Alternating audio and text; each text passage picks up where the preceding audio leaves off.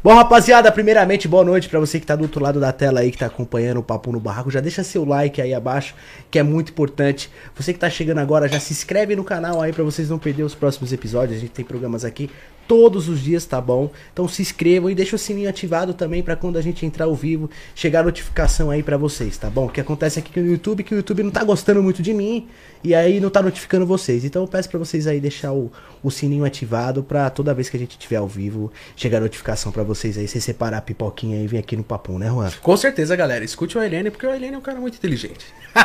Já acompanha a gente nas redes sociais aí, tá aparecendo pra vocês aí. Pode procurar aí, arroba Papo no Barraco no Instagram, no Twitter, no Facebook, tá bom? Já saiu a agenda dessa semana, tá muito bacana. Tá? Também no TikTok, isso aí, Com certeza. Deixa A gente, tá, a gente tá em todas as redes sociais, menos no Kawaii, porque o Kawaii não tá pra fechar contrato aí, né? É, isso aí, mas fechar contrato a gente também tá, e é isso aí. Estamos com telefones aqui de bastante gigas pra gente baixar todas as redes sociais. Fecha o Orkut também. e galera, você aí Machine, do outro lado da tela que tem um canal de cortes, você pode sim usar o corte do Papum, tá bom? Mas aguarde 72 horas pra poder usar os nossos cortes, beleza? Então, acabou o episódio, após 72 horas você pode postar os cortes do Papum, beleza? E lembrando vocês que quando você postar o corte, deixa o primeiro link da descrição lá, episódio completo, que você ajuda demais o Papum e também o convidado, né, Juan? Isso aí, galera. E se vocês não seguir essa regra, infelizmente a gente vai ter que dar um strike no seu canal. E a gente derruba mesmo, a gente não avisa, a gente derruba e já era. Então respeite as regras, segue tudo bonitinho, que todo mundo sai feliz.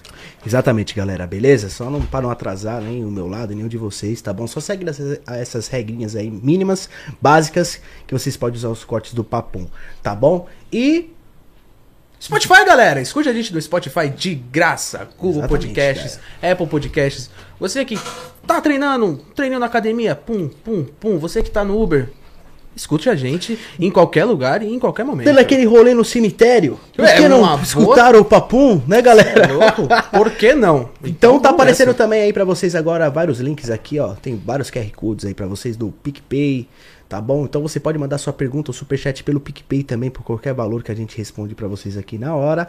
E também o superchat do YouTube tá ativado. Então se você quiser mandar a sua pergunta, mande o superchat pra gente. Pode ser qualquer valor, tá bom? O do seu coração mandar aí, tá, galera? Acima de 200, claro.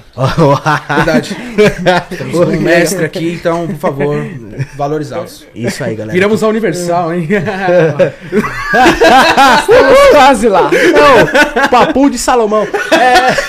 Maoi. A gente vai ser cancelado, Ô, cara. galera, que isso, toma cuidado, hein? A gente é. brincalhão, hein, galera? Não vai levar isso ao pé da letra, não, viu? Só brincadeira. E me sigam também no Instagram, arroba Helene1001. Segue a gente lá pra ter um contato maior com vocês, até pra trazer convidados também. Que a gente tá fazendo uma amizade muito grande com todos os convidados que vêm aqui no Papum. Então, segue eu também lá no Instagram, se puder fazer esse favor aí, beleza, galera? Pra gente ficar mais juntinho aí, cada vez mais. Aconchegante, né? Que nem barraco. O barraco é aconchegante, é pequeno, é aconchegante, é delícia. E eu, te sigo, eu te sigo. segue o Juan também, hein, galera? Agora mudou o Instagram dele, né? Do nada, ele quis mudar, agora é Juane1001. Então, Porque segue é, Juane, né, pô? Vocês me nomearam assim, o Alan me nomeou assim, então ficou Juane. E É, isso aí, pra galera. sempre. Procura aí Juan- Juane1001 que vai sair o dele aí. Já já a gente edita aí na. na, na tá aparecendo Juan Medeiros, né? É. Mas é Juane1001 agora. Fechou. E as adegas, né, Alan? Ora, galera! Delícia. Você quer tomar um drinkzão bolado e está na região de São Paulo, por favor, colhe na adega Dogmal. Drinks fodas. De Royal Salute, a Red Label, a. Label. Tudo, tudo para seu Exu, hein? Louco. Tudo para seu Exu e sua pombogira. Aí, galera, só colar na adega Dogmal aí, beleza? Fazer até o convite aqui pro convidado de hoje, né? Pra colar lá também, junto com a gente. Com certeza. Beleza? Então, você aí quer tomar um queroseninho, passa na adega Dogmal, lá tem Itaquera, no Tatuapé também. Você fica à vontade lá e eu preciso fazer a minha boquinha também, né, família? Porque se eu não vender o- os whiskinhos e os corotinhos... Vou lá, vou lá, vou lá buscar o uísque lá. Oh, aí sim, hein? E... Promoção. O que mais que eu tenho que falar? É apenas isso, cara. Já terminamos. Acho que é isso mesmo, né, e porque a galera? TV tá assim. O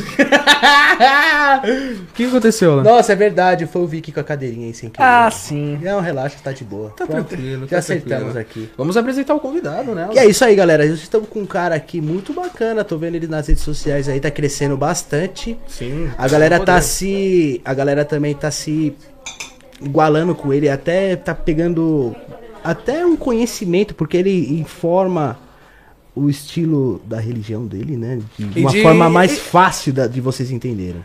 Religião geral também, né? Não é Isso. só a dele, mas um conhecimento geral de todas as religiões, né? E aí, hoje o bate-papo vai ser muito bacana. Hoje estamos aqui com o Vic. Aê, galera! Pô, saudações infernais. Caralho, pesado. Já deixamos o papo hoje no clima, galera. Deixamos tudo vermelhinho aí, ó. Era pra gente ter vindo de jaqueta de couro, né? Sei lá, quentou na veia, entendeu? Sobretudo. Não, Satã anda mais eclético. Ele anda colando aí num- nos bailes funk Eu, é, e tal. é, eu acho que é verdade. Ele tá mais eclético hoje em dia, não tem problema não. tá usando Juliette. Black, black metal pra quê, né? Vamos ouvir o pessoal do funk aí, vamos dar uma chance pra, esse pro pessoal também conhecer um pouco a cultura luciferiana, que eu tenho alguns pactuados que são da cena do funk.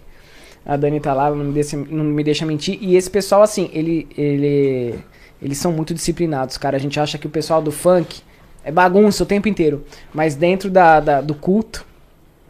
Não tem o que Sério? reclamar. Não É. tem o que reclamar. Não, os caras são. agradam os guardiões dele, os eixos dele, não deixa faltar nenhum tipo de trabalho pra eles. Eles são bem comprometidos, assim, o pessoal do funk. Sério mesmo. Então, de parabéns aí o pessoal do funk aí no quesito religioso e espiritual. Não só no luciferianismo, tá? No candomblé também, no ifá, em, todas, em tudo aquilo que eles, que eles seguem. O pessoal que vem da música, que faz seus acordos, suas pactuações, né, com as suas entidades, eles são muito, muito disciplinados. Eles têm uma visão bem, bem direita. Caraca, que bacana. Me, me pegou até de surpresa, porque a maioria dos, dos funkeiros são, são de uma religião mais diferente. Ih, tudo macumbeiro, filho. Faz tatuagem de, de, de, de, de, de terço, rosário e tal, mas a Dani tá lá, ela sabe tudo do babado, filho. Tudo mais. Tamborzão rolando. Você que tá assistindo a gente aí, galera, compartilha aí na- nas suas redes sociais, no Instagram, no Facebook, no, no you- próprio YouTube também pra galera. Na Deep Web, se você quiserem. tem contato na Deep exatamente. Web. Sim. Compartilha hoje que Na o- Deep Web. Manda na Dark Se Web. você minera bitcoins, enfim. É isso aí. Ô, Vic, você sempre foi dessa religião? Informa um pouco até pra galera que tá acompanhando a gente, até pra mim também. Sim, então, é, eu comecei muito cedo na espiritualidade, né? Eu comecei por volta de 14, 15 anos a ter os primeiros sintomas, assim, de uma mediunidade ostensiva. Então, o que que é uma mediunidade ostensiva? É uma mediunidade em que todos os chakras do indivíduo estão hiperativos. Os chakras são portais energéticos no seu corpo, né? No seu corpo energético, que te permite uma comunicação melhor com o mundo astral, com o mundo espiritual. Então, algumas pessoas têm alguns chakras, principalmente o terceiro olho, o chakra da coroa, mais hiperativos. E essas pessoas são os chamados médiums, né? Então, eu, eu tive, desde de minha adolescência, desde ali do, do ingresso na vida adulta, eu tive muitas visões espirituais, muitas comunicações com a espiritualidade. E eu comecei, como a maioria das pessoas, em religiões da mão direita, que a gente chama, né? Então, religiões aí envolvendo o cristianismo, envolvendo ah, o catolicismo e tal. Comecei eh, no kardecismo, com 16 anos mais ou menos. Só que eu sou muito investigativo. Eu tenho uma, um espírito de ir a fundo em tudo que eu faço. Então eu começo a ler tudo. E uma coisa que o Nietzsche fala, e é muito, muito plausível assim: todos que estudam demais acabam seguindo sozinhos. Porque chega em um determinado momento, você encontra uma parede filosófica que você não consegue transpor. Então, por exemplo, dentro do kardecismo, eu tive contato com algumas falhas filosóficas, algumas falhas da doutrina kardecista, né, espírita, de mesa branca, que eu falei, não, até aqui eu não posso ir. Então, se eu não posso ir por inteiro em algum segmento religioso, eu não fico nele. Porque não adianta eu falar assim, ah, eu sou evangélico, mas eu não concordo com isso na igreja, mas eu continuo sendo evangélico. Não. Você pode seguir Jesus, mas a partir do momento que você se fala, você se coloca como evangélico, ou você segue aquilo como um todo, ou você não é evangélico. Se tem doutrina, se tem dogmas a, se- a serem seguidos, você tem que ser por inteiro. Então, é mais fácil você falar assim: ah, eu gosto de Jesus, beleza. Mas você não pode se dizer evangélico se você cumpre metade dos dogmas e os outros você fala, ah, besteira, eu posso continuar levando a minha vida aqui Jesus me perdoa. boca. Jesus me perdoa é, esses então pecadinhos aí, que eu aí faço. isso não é isso, é isso que eu acho triste, sabe? No meio espiritual, ou você é por inteiro, ou você não é. Você não, você, não, você não pode falar assim, ah, eu sou um bandista só 50%. Eu tenho que ser 100%. Né? Seja intenso em tudo que fazes. Então, eu não consegui ficar muito tempo no kardecismo por conta da, daquelas falas racistas do, do Allan Kardec, que ele tem, né, no, publicado numa revista espírita, inclusive. É, isso eu já provei até no meu TikTok. Eu coloquei a passagem, tá lá no meu TikTok. Quem quiser ver no feed, tá lá a passagem que ele se mostrou como um ser racista. E aí o pessoal passa pano. Não, porque a época era diferente. Não, porque a, a, a opinião pública sobre os negros eram diferentes. Cara, eu tenho a seguinte premissa comigo. A pessoa que quer guiar outras, ela tem que ser iluminada, seja há dois mil anos atrás ou daqui cinco mil anos para frente. Eu não posso guiar outros se eu tenho buracos na minha fala e se eu tenho algum tipo de, de, de, de limitação no meu pensamento. E Kardec tinha. Porque ele tenta levar, inclusive, o povo negro para a pauta científica, pseudocientífica, alegando que eles eram sim uma raça, uma raça inferior e que precisavam reencarnar para evoluir para poder encarnar em corpos brancos mais adaptados à evolução. Então eu me deparei com isso na doutrina kardecista, falei assim, aqui eu não fico. Não dá para mim. Não dá para mim. E aí também as outras coisas do espiritismo, né, que tem uma linha muito forte do, do cristianismo. E o pessoal acha que o espiritismo, ele é uma religião codificada por Allan Kardec, que ele começa com isso. Não, o espiritismo ele já existe. A conversa com os mortos, essa troca com o mundo dos mortos, ela existe pelo menos há 8 mil anos antes de Cristo. Desde o período sumeriano, babilônico, os acadianos já conversavam com os mortos. Depois você pega os egípcios, pega o, uh, os africanos, pega o período helenístico da Grécia, todas as grandes civilizações tiveram comunicação com os mortos. Então o espiritismo não traz nada novo. Kardec não codificou nada novo, ele simplesmente plagiou, plagiou conceitos que já existiam na história das religiões. Inclusive ele trouxe muito do, do hinduísmo, dos textos védicos, dos Upanishads, para dentro do kardecismo. É, tanto é que ele traz ali o conceito de karma, né? Que depois eu vou falar um pouco sobre isso. Então fiquei no espiritismo, vi que ali tinha muita coisa ali mal resolvida, saí. Fui adiante, fui para Umbanda. Vi dentro da Umbanda também que faltava alguns elementos, fiquei muito tempo. A Umbanda talvez foi onde eu fiquei mais tempo, desenvolvi minha mediunidade, sou muito grato, inclusive pelos meus mestres de Umbanda. Depois falei, bom, até aqui também já deu, porque daqui eles também não conseguem passar. Te limitou? Também limitou. Fui pro xamanismo. Então o xamanismo, por ser um culto mais voltado à natureza, né, envolvendo ali o uso de ayahuasca, de rituais de de pagelança, que a gente chama, pagelança ameríndia, né? São rituais com os nativos das, das florestas amazônicas, da floresta amazônica e tal. Então você se sente mais confortável porque é um culto mais natural, você se sente mais pé no chão, você se sente mais envolvendo, envolvido pelos seus ancestrais. Falei, tá, mas agora eu quero saber um pouco mais da parte filosófica do negócio, porque o xamanismo, ele é muito pé no chão, ritual e acabou. Toma ayahuasca, tem as visões, bate o tambor, vive suas experiências e é aquilo, limpeza xamânica, tal. Não e vai além, saber, né? Não, eu, e aí eu queria mais conhecimento científico da espiritualidade. Então eu dei um passo a mais. Aí eu fui pro budismo. Fiquei um tempo no budismo, fui pro budismo zen, budismo shan, budismo tibetano, fazia minhas meditações ali e tal, conheci monja Koen na época Fiquei muito tempo no budismo, depois segui um passo adiante. Então você vê que eu fui migrando de, de, de religião, de é, espiritualidade. É. tu conheceu assim todas as religiões. Fui, fui. E aí, até que eu cheguei no Tantra e no Yoga. Me tornei yoga, né, me tornei um yogi. E aprendi a desenvolver Kundalini, as energias corporais tal. E fui vendo que o ser humano ele tem um potencial para se tornar um deus de si mesmo.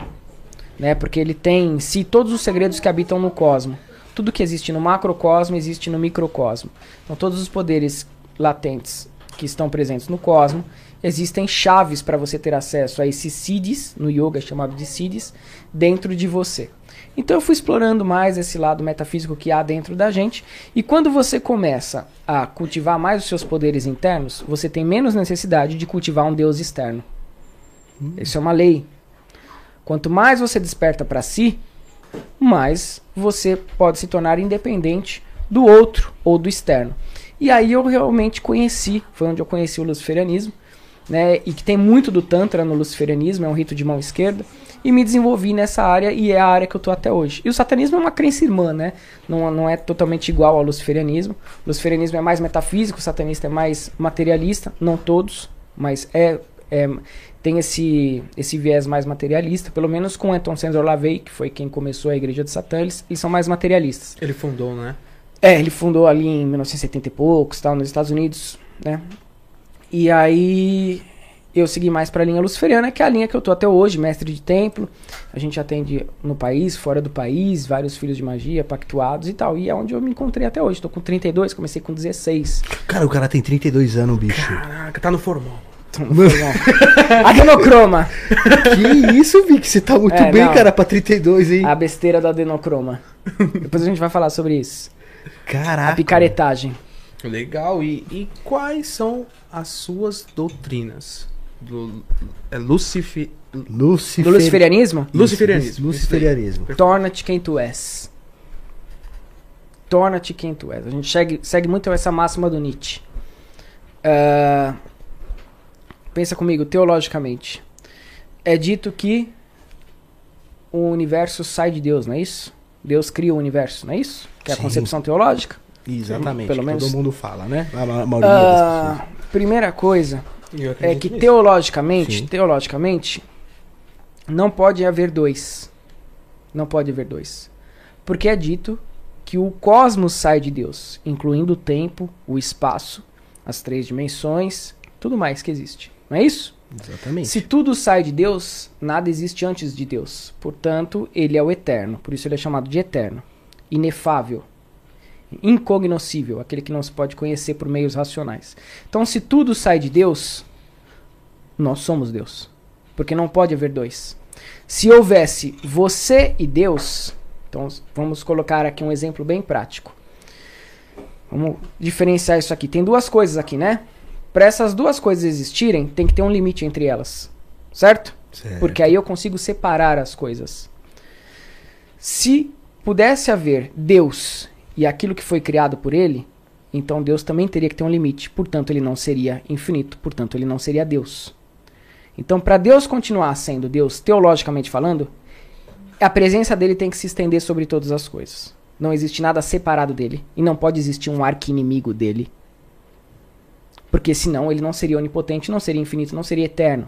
Ele não tem limite. Você fala assim, ah, eu sou filho de Deus. Ah, então você está admitindo que existe você e Deus. Então Deus vai até onde você começa. Então Deus não é infinito. Deus não é eterno. Deus não é Deus. Então, tudo que há é Deus, assumindo vestes humanas, eh, assumindo a forma de um animal, assumindo a forma da natureza. Tudo é Deus, tudo é expressão do divino, sendo Ele mesmo. E o caminho do ser humano não é ficar orando para Deus como uma entidade externa. Isso a igreja faz acontecer para que nós sejamos eternamente escravos do- das- dos dogmas, das doutrinas que nos são impostas. A iluminação acontece quando você descobre Deus em si mesmo. É aí que você fala assim: eu sou parte do todo, eu sou Deus. Entende? Então, o luciferianismo, a um primeiro momento, parece uma, uma, uma crença filo- filosófica de autodestrutiva, de agressão, de rebeldia. Não. É simplesmente uma crença filosófica que dá o direito do homem ser o que ele é: o todo, Deus. Então, você tem práticas espirituais para tirar essa nuvem, esses véus, que aí é o chamado véu de Maia, que a gente encontra na literatura hindu, que é a grande ilusão que eles chamam de avidya, até o ponto que você fala: caramba, eu sou o todo, eu sou Deus. Parece arrogância porque a gente está comparando Deus ao nosso ego, mas a primeira, primeira missão do luciferiano é, é dissolver o ego. Porque quando não existe o seu ego, aí você entende quem você é. Então a função do luciferiano é uma visão interna, é você internalizar a sua visão. Como Jung diz, né? Quem olha para fora sonha, quem olha para dentro desperta. Se você viver achando que você tem que seguir regrinhas criadas pelo homem, num livrinho de mais de dois mil anos, escrito por mendigos bêbados que não tomavam banho, e acha que você tem que seguir tudo ali para chegar a Deus, você nunca vai chegar a Deus. Porque Deus não pode habitar em pensamentos humanos. Então você não tem Deus, o Deus é você mesmo. Não tem um Deus externo a mim. Eu sou Deus. Eu sou uma manifestação de Deus. Tudo é. Vocês também são. Todo mundo é. Só que as pessoas vivem como se elas estivessem separadas do todo. É um direito delas. É uma explosão de, de mente, né? cara? Mind blowing. Vamos dar risada aqui, porque pô, o assunto ficou sério, galera. É, eu sou católico, mas eu sou um cara, eu não sou. Vamos se dizer, eu respeito todo tipo de religião, gosto de conhecer também, sou aberto. E até a gente chamou você aqui pra gente bater um papo sobre isso, até pra gente conhecer a fundo, né? Todo tipo de religião. E.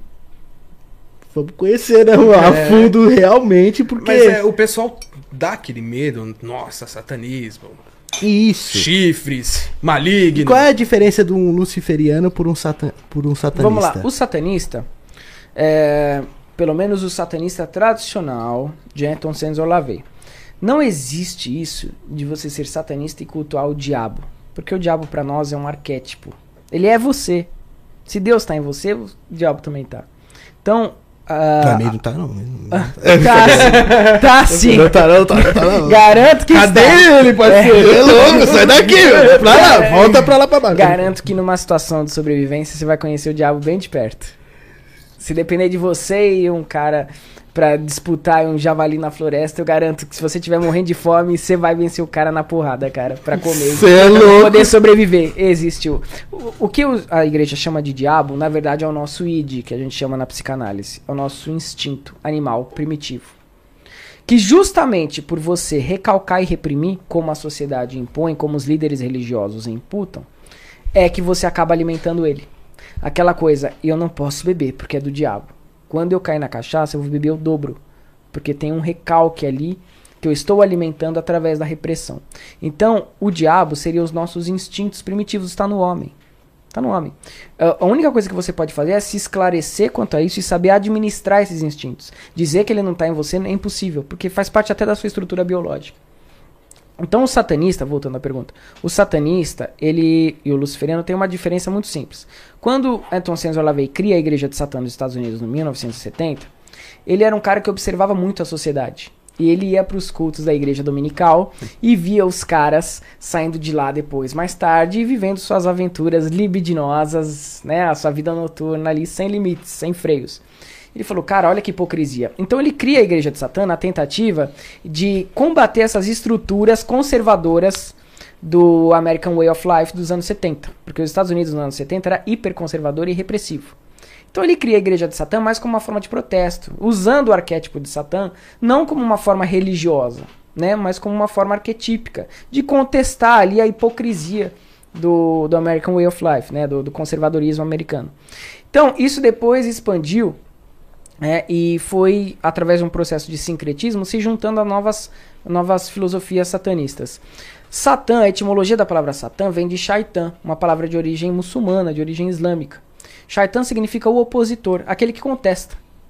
Então não tem nada ali falando que há uma entidade, que há um mal personificado. A igreja que se apropria disso durante o período de Inquisição como uma forma de controle das massas. Então, por exemplo, eu quero que você pare de usar boné preto, porque eu já tenho um boné preto. Eu vou falar assim, olha, o diabo não gosta de boné preto. Para você deixar usar o boné e eu poder usar o meu escondido. É basicamente isso. O medo do diabo é basicamente isso. Eu falo que existe um, um agente externo a você, fazendo pressão na sua cabeça pra você fazer merda, porque aí, primeiro, ele serve como um bode expiatório. Ah, não fui eu, foi o diabo. Então eu posso fazer o que eu quiser, porque o diabo é que tá me atentando. E também para que eu possa controlar as massas. Fica muito fácil. Se eu falo pra. Por que, que o livro de Levíticos, por exemplo, é cheio de inibições absurdas? Né? No livro de Levíticos, por exemplo, você não pode nem é, comer carne de porco. Por quê? Eles falam que Deus não gosta que come carne de porco. Porque naquela época lá de Israel, a população era bem imunda, convenhamos. Não existia Dove, não existia sabonetinho íntimo, não existia nada. Né? Não existia fogão industrial, então era tudo cozido ali numa, de uma forma precária. E a carne de porco tem um bichinho chamado cisticercose que se aloja no cérebro, inclusive pode causar derrame se ela for mal cozida. Então, como que os profetas falavam para a população que não podia comer carne de porco? Ah, se a gente falar que não pode por causa do bichinho, fudeu, porque o bichinho é invisível, eles não vão acreditar, vão continuar comendo. Vamos inventar que Deus não gosta. Aí foi lá pro livro de Levíticos, não pode comer carne de porco, usando a desculpa de que Deus não gosta. Então, muitas coisas foram usadas em nome de Deus para guiar a humanidade. Entende? Em coisas que o clero, que os profetas e que as instâncias superiores não queriam que ela fizesse. Simplesmente isso. O diabo, na verdade, é você.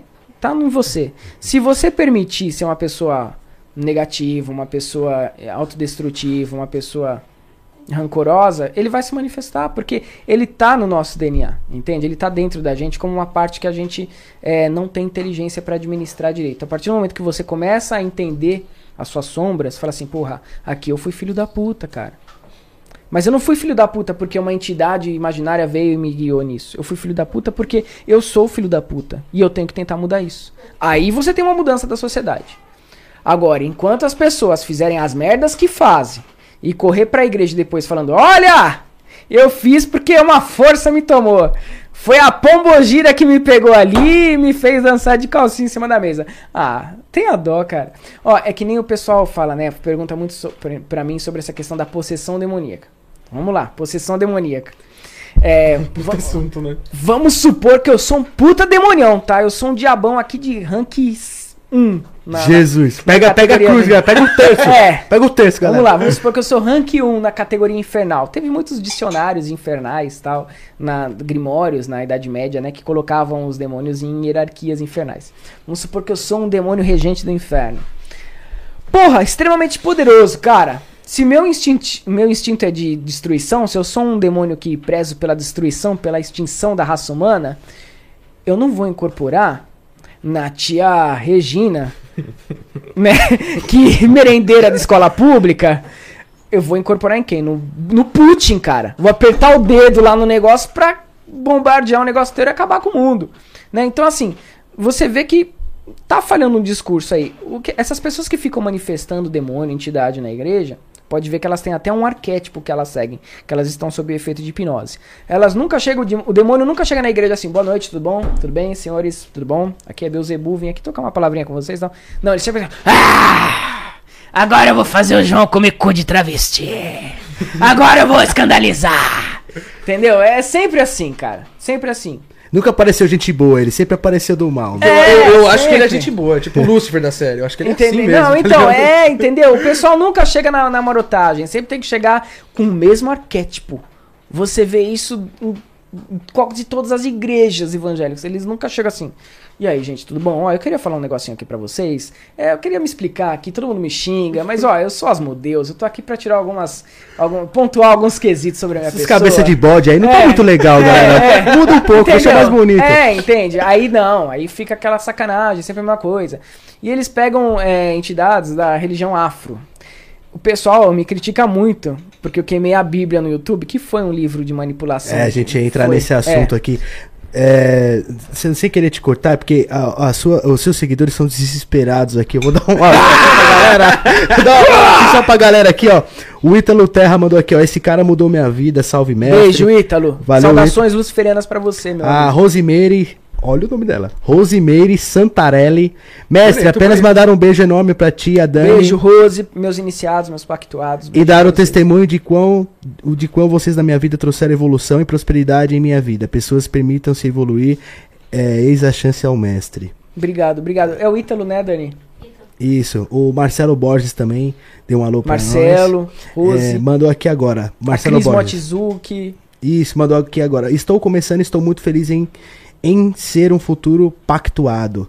O Ítalo mandou de novo. Vi que Dani são demais, só transformação. Enfim, pode continuar, Vicky. É Então. porque o pessoal aqui tava. Obrigado, obrigado. Obrigado, viu, O pessoal, Muito obrigado. o Valeu, pessoal galera. falando aí do, do- do- da questão da Bíblia, né?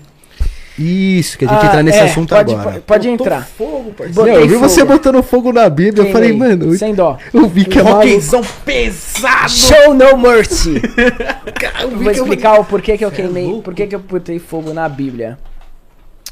Existe um ritual dentro do, do satanismo, que é um ritual de blasfêmia.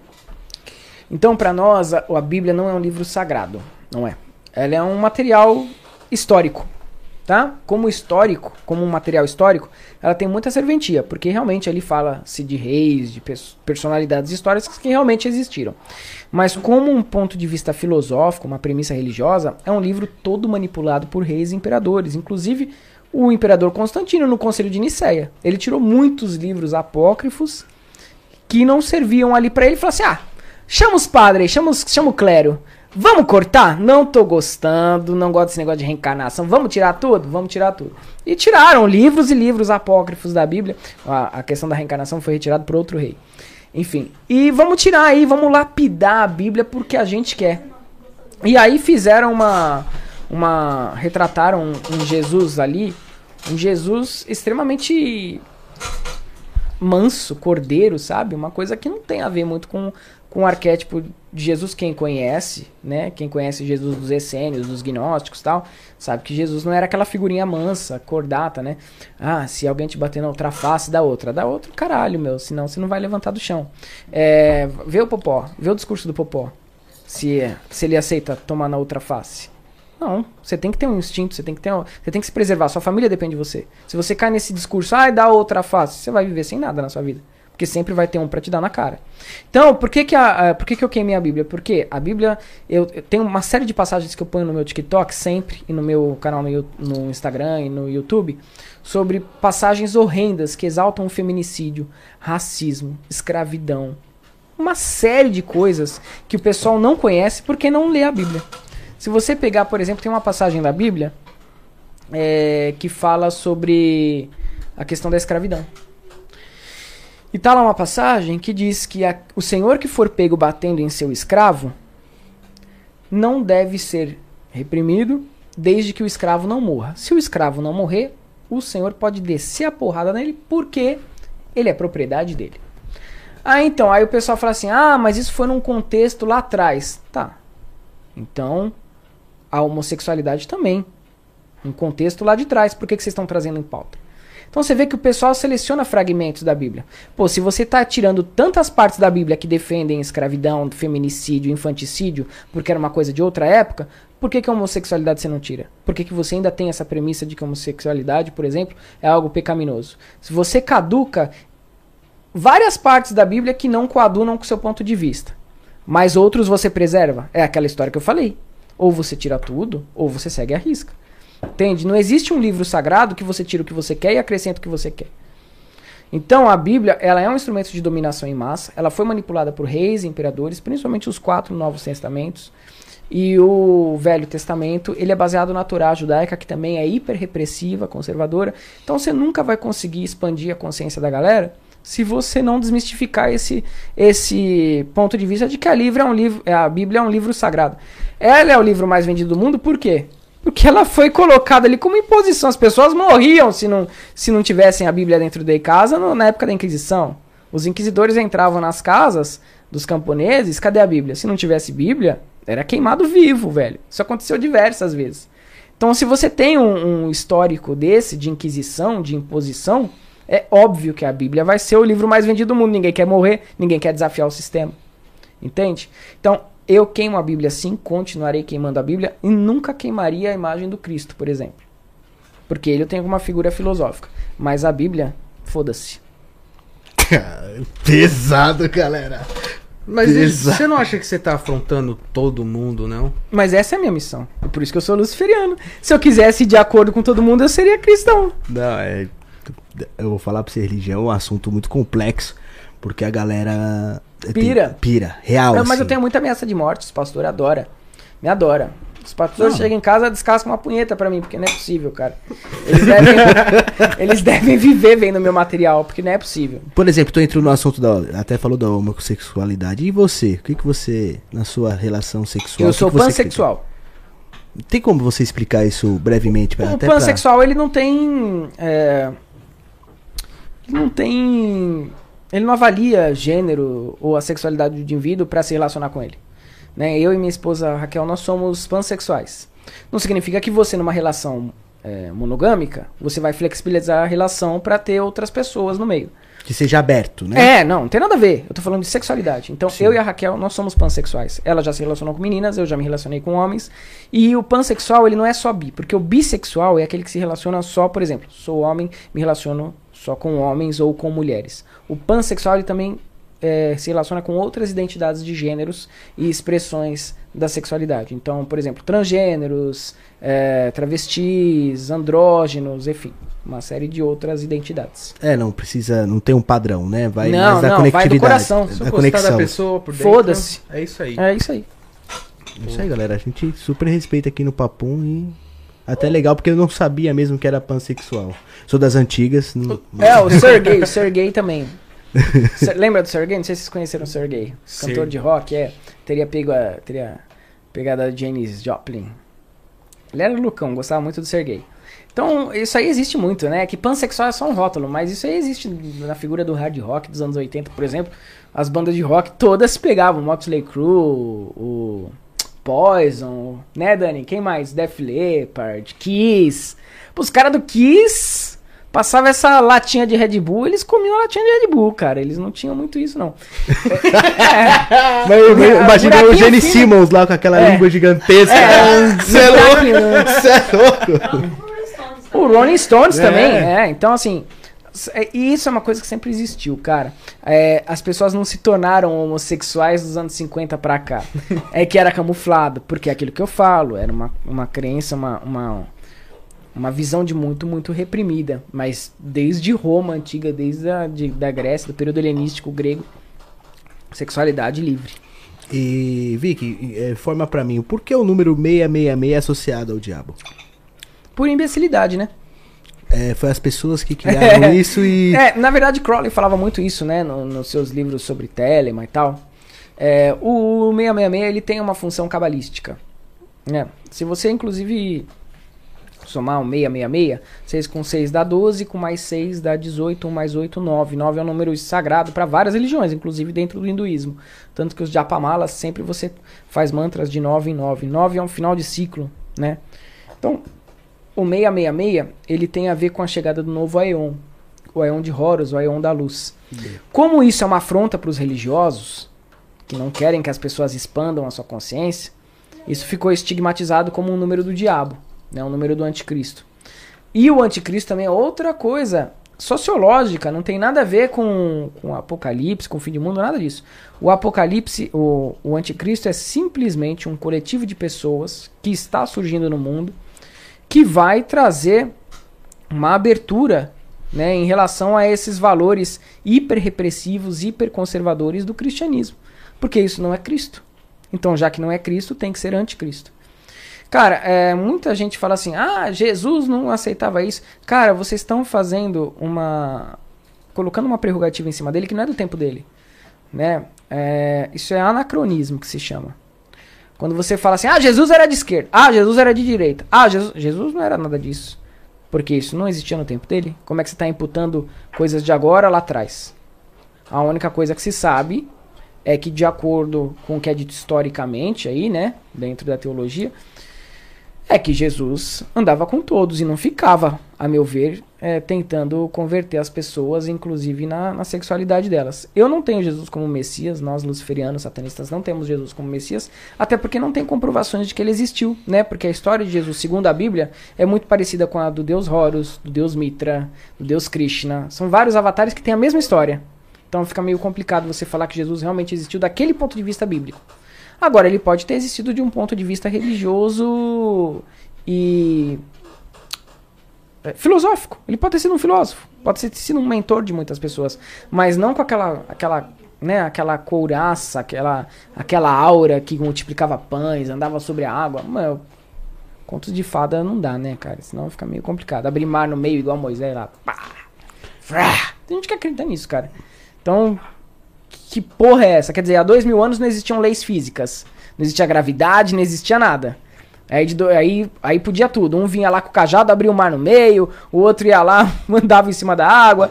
Aí de dois mil anos pra cá acabaram as leis físicas, as leis da termodinâmica, as leis da gravidade, e ninguém mais abre mar, ninguém faz mais coisa. Para, né? Então, assim, você tem que levar, a, levar a Bíblia, se você for ler, de um ponto de vista metafórico. Se você for levar de um ponto de vista literário, você tá fudido. Você vai acreditar até em, em, sei lá, Papai Noel. ET. É, foda. é, o ET é válido, inclusive, inclusive o Boa Aventura, Eu só falei o Boa Aventura beber. vai estar no meu quadro lá. Ô, Boaventura, ele veio aqui também, velho. Ele é gente boa demais. Gente fina. E esse, esse novo. É novo Aeon que você falou, Aeon? Novo Aeon. É, como me explica A com música do Raul. Seixas. Isso, me explica com detalhes, o, que tem até no teu perfil do Insta. Galera, vocês que não seguem aí o, O Vic tá aí na descrição também, todas as redes sociais dele aí, tá bom? Você Segue lá, segue, no TikTok. Que não conhece, porque eu vou falar pra você, o cara conhece de religião demais. Somos meio milhões de satanildos lá no TikTok. Jesus Capetinhas. Já já o Igor vai estar presente com a gente aqui também, o Igor Andrige. Vai, vai trocar ideia sobre religião também. Ele tem uma religião dele forte aqui, vai bater um papo junto com a gente aqui. Guarda os minutinhos aí que ele vai entrar com a gente aqui, o papo vai ser bacana. E semana que vem tem o debate também com o pastor. Qual que é o nome dele, Dani? Pastor? Metralhadora, por Aí favor. leva uns três segurança, hein? Eu não sei se é o metralhador, é Ah. mas, mas pastor, pastor João Batista. Eita. Pastor metralhador. É temático, já traz um negócio, né? É, pastor João Batista. Galera, no meu vocês canal. levam os dois segurança com vocês, é porque os pastores são bravos, hein? O Igor, pô, o Igor faz Só, né? Ele é pentecostal, né? Vai começar a rodar igual um puteria. Vai, vai Deus. Só levar o Igor. Vai, ele é da Pentecostal, o pastor que vai. Vai ser a Beyblade. É, é bom que a gente. Vai pegar fogo. Se eu quero assistir isso, cara. Vai Quero ser lá no, no. Supersônico, Gente, semana que vem. Aí, galera, tá aí na descrição tudo aí certinho do, do Vic, tá bom? Eu vou assistir isso aí, porque vai pegar fogo de verdade, hein? Rapaz, eu que pegar até uma pipoca, arrumar uma gata e ficar, ó, tranquilo. vamos assistir. é, então, sobre o novo Aeon que você comentou, Vic, dá pra você explicar com detalhes pra gente? Ó, até tá no não começo, meio e fim, tá legal, tá legal. Isso, não estamos Estão perdidos. seguindo, ó, não estão perdidos não. Estão seguindo, a- tão seguindo um roteiro aí legal. É, a gente não tem roteiro, tá, gente? É porque eu falei pra eles seguirem uma. pra não ficar perguntas dispersas, senão vocês não, não É, tem É, aproveito. se perde lascou. Se perde, fica falando. Não, se a gente vai falar do. sei lá, da. É, Do ZT, depois volta pra Mama Brusqueta, beijo, beijo Mama Brusqueta. Não tem, não tem muito sentido. A gente brincou com, com- sobre o ZT, mas vamos dar ênfase Vamos dar procedimento. É, o, o Novo né? O que que acontece? A, a humanidade, ela tem uma consciência que a gente chama consciência coletiva. Então nós estamos ligados energeticamente, as nossas consciências estão ligadas pelo campo quântico, né? Então as nossas consciências, elas fazem parte de um mesmo campo quântico, um mesmo campo energético. Tudo está interligado. Então a consciência individual evolui, mas a consciência coletiva também evolui. Então assim como há uma evolução da consciência individual, né? Você hoje tem uma mente mais expandida do que há 10 anos atrás, a consciência coletiva, as sociedades também evoluem. Pensando nesse ritmo de expansão de consciências, os hindus desenvolveram um, um, um calendário é, que se divide em algumas eras. né? Era do fogo, era, era do, do ferro, era do bronze, era da prata e era do ouro. Então, assim, o que nós vamos viver em breve, não digo assim 100 anos, não digo 200 anos, é uma, é uma era da consciência coletiva onde as religiões elas vão acabar.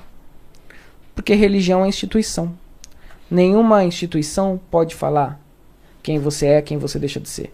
Apenas a sua consciência, as- as- apenas a sua trajetória.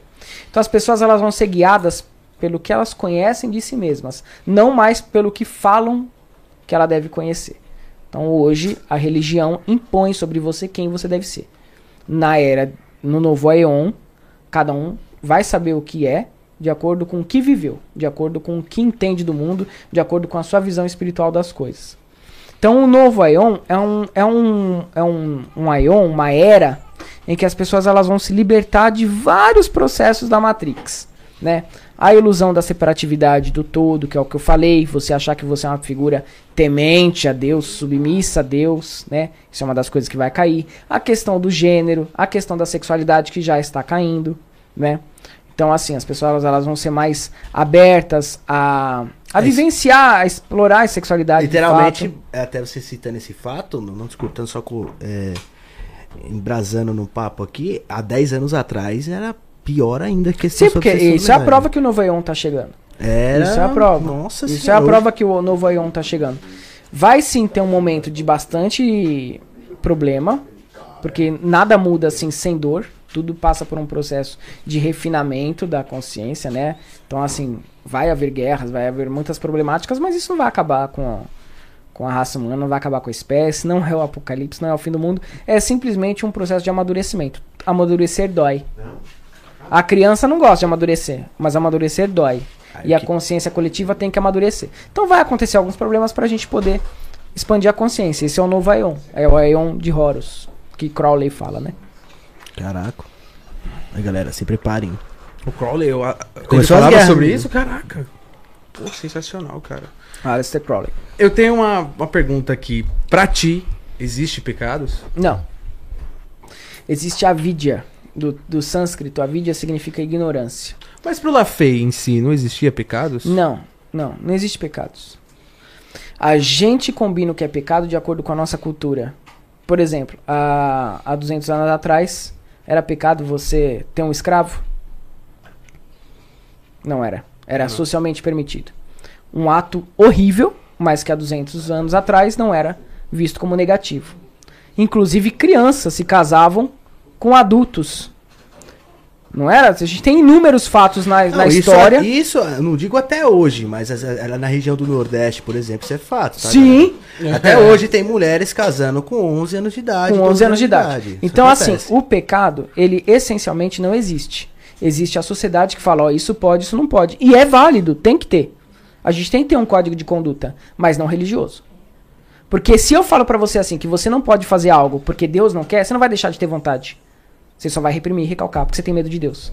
Agora, se você entendeu por que, que você não deve fazer, aí eu tenho uma chance da, da gente poder ter um afinamento aqui das ideias.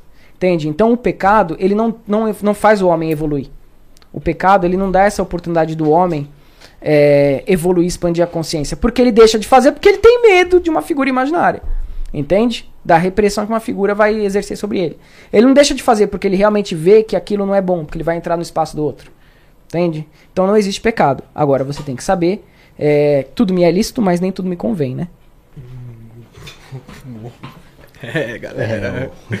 Então, você. Tem argumentos pra debater. Imagina esse cara conversando com um pastor, vai ser muito É maneiro. louco. É, eu tô com fome, eu quero jantar. Você acredita então na possibilidade que a religião foi criada pra manter a paz mundial? É pra manter uma sociedade ali dentro dos conformes. A religião, sim. Porque o homem precisava. É aí que vai entrar o novo Eon. Daqui a, depois de um tempo, eu creio que o homem não vai mais precisar da religião. Porque ele vai entender coisas que ele era para entender sem precisar da religião. Então a religião ela foi constituída, sim, por pessoas que queriam manter um regimento social. Porque precisava para controlar os instintos, os freios animalescos do homem. Não é porque tem um Deus ali olhando, tal. Deus é impessoal. Deus não vai de- de- deixar de ser Deus porque você tá dando cu. É simplesmente isso. Deus não vai deixar de ser Deus porque você tá fumando uma maconha, cara. Entende? Deus é o todo. É macrocósmico. Você tem noção da infinitude que é o infinito? Parece meio retórico, mas é infinito, cara. É, é o absoluto. O absoluto não tá ligando pro que acontece no mundo relativo. Cada um tem que guiar a sua vida como acha que deve, desde que não entre no espaço do outro. Que era o que Crowley falava. Cada homem é, que viva a sua maneira, todo homem, toda mulher é uma estrela. Então, é, você tem que deixar de fazer o que agride o outro, não porque é pecado, porque isso é muito baixo, você depender de um medo de uma figura imaginária para deixar de fazer alguma coisa. Você tem que deixar de fazer o que você o que não deve, porque você sabe que você vai estar infligindo uma dor em alguém que é inocente, cara. E outra, outra coisa também. O pecado é muito relativo. Não matarás, por exemplo. Entra na minha casa para você ver se esse não é o primeiro mandamento que eu descumpro sem a minha permissão. Pula lá em casa. Você leva a chumba até umas horas. Meu, meu cachorro já tá. Primeiro que já vai começar o meu cachorro pegando sua jugular. Depois ainda vem e te dou uns tiros. Então, assim. é, tudo é muito relativo. Tudo. Tudo é muito relativo. Tudo é muito relativo. Entende? Todos os pecados são relativos. Todos. É, o Juan, é, pega lá a cadeira já pra galera já entrar ali do, do lado do Tiagão. Você pega a cadeira lá, depois eu vou configurar. Eu vou mandando nesse. Não, eu pego. Vai sentar aqui com a gente, Igor. Que isso? Vai sentar o Igor aqui. Deixa que eu pego, pai. É só eu sei mover essa cadeira. Ele vai, vai pegar a cadeira lá, galera. Rapidinho aqui, que o bate-papo vai, vai ficar quente aqui com a galera. Vai pegar aqui. a cadeira? Gamer, adorei essas cadeiras. Gostou? Legal, né? Ficou legal, né, Vicky? É... Vicky, uma coisa que eu quero conversar contigo é sobre oferendas que vejo em cemitérios, às vezes em Aham. certos lugares. É... Explica fundo, é, por exemplo, alguma magia. É, eu vejo bastante animais, por exemplo. Pera, não tô escutando. Opa, galera, ô silêncio aí.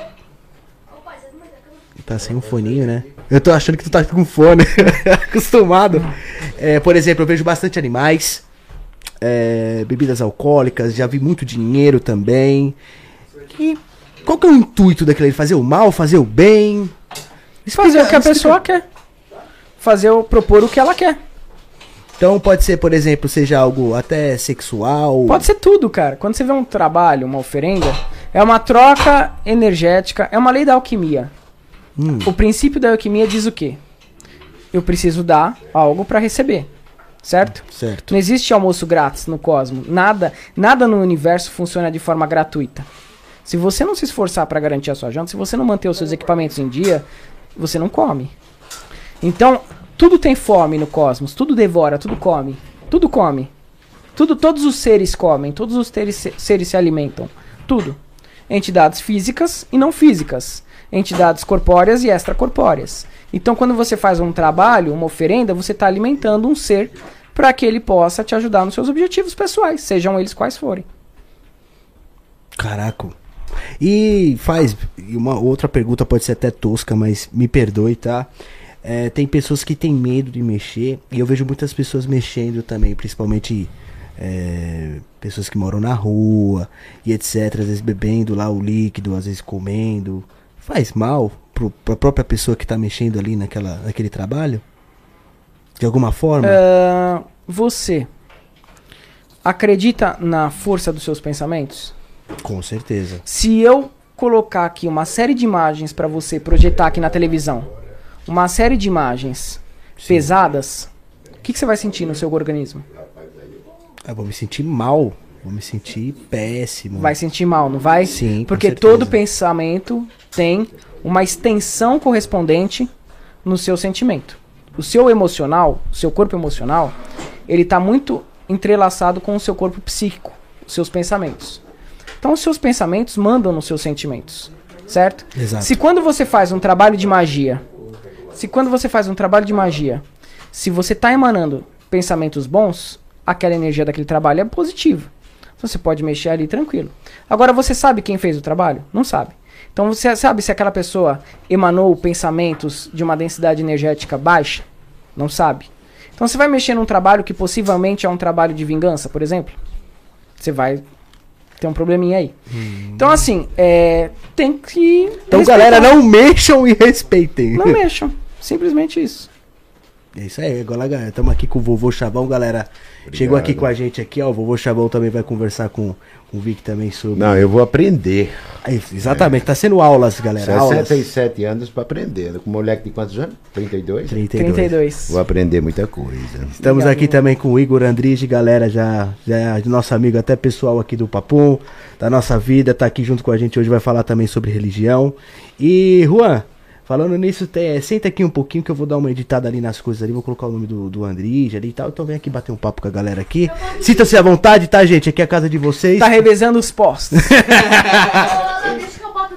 Passando bastão. O Thiagão tá infartando lá no Tiagão, o Sério? Superchat. que aconteceu que minha cadeira ficou Fala verde? pessoal, boa noite, boa noite, Mestre. Fala, vamos, Chavão. Boa noite, filho. Seja bem-vindo aqui ao nosso papum, né? Certo? Que aqui é Obrigado. nosso, né, filho? Gostei, gostei do, do, aco- do acolhimento. É, aqui você é uma pessoa excelente, cara. Obrigado. Puta, e bonito, hein? Moleque é bonito, é lá. Realmente, realmente, Tá, o realmente. moleque, hein? Obrigado. É, cara, é isso aí.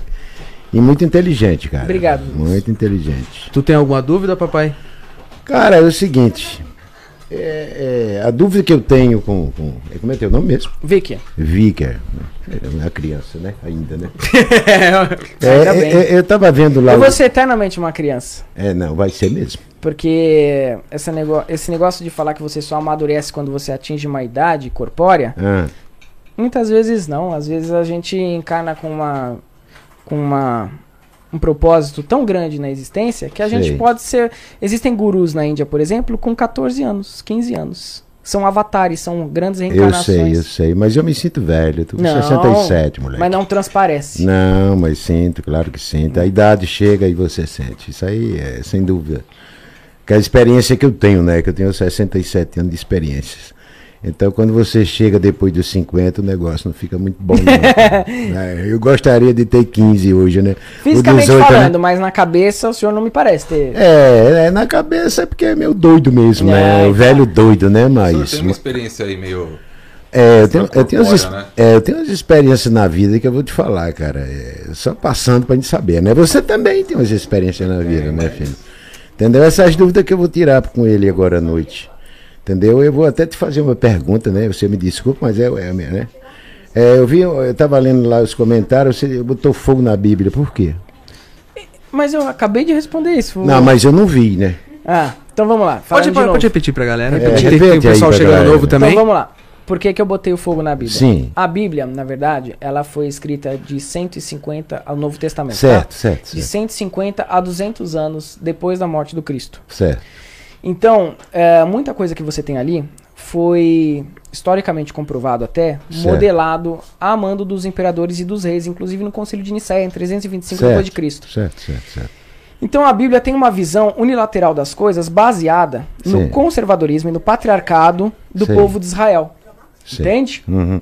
Então, assim, ali não tem nada é, a não ser registros históricos. Historicamente, Certo. a Bíblia fala sobre personagens históricos que realmente existiram. Então, reis, imperadores etc.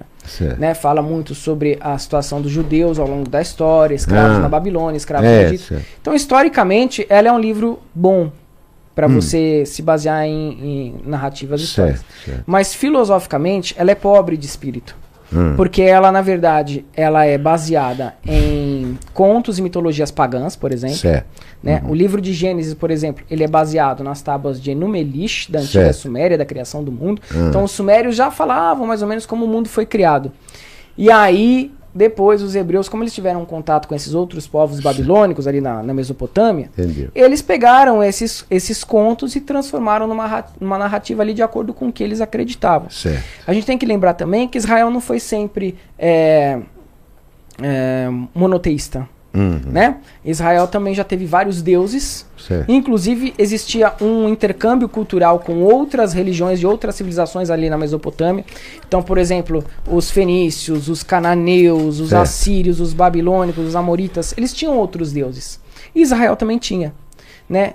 E aí, a partir mais ou menos ali de Davi, é que as coisas começam a, a, a mudar e esse povo começa a reprimir as outras culturas é- é- pagãs. então, não cortando você, então tem muitos deuses, é isso que você quer dizer. Muitos deuses, inclusive Israel sempre teve muitos Mas- deuses. mas- Que as pessoas acreditaram durante bem. o tempo. Mas dentro desses deuses todos que tem aí, tem um só.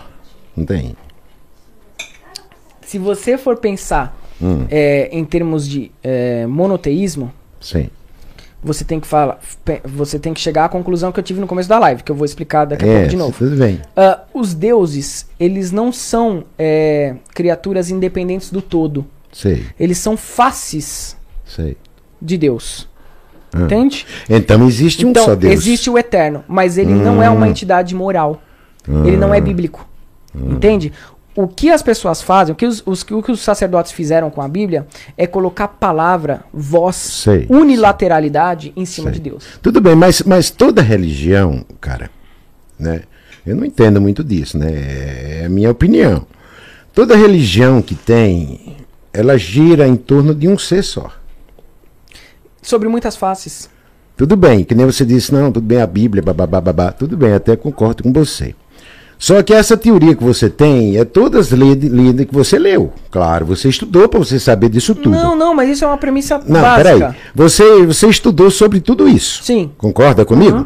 Então, esses livros que você estudou, pode também estar errado. Não, porque eu não estou falando que Deus não existe.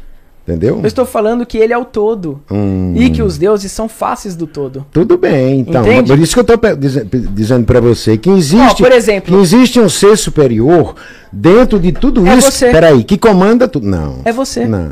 Eu não consegui fazer o mundo. Não? Não. Vamos lá. Não Deus consegui fazer o mundo. Pra cara. Deus ser Deus, ele tem que ser o quê?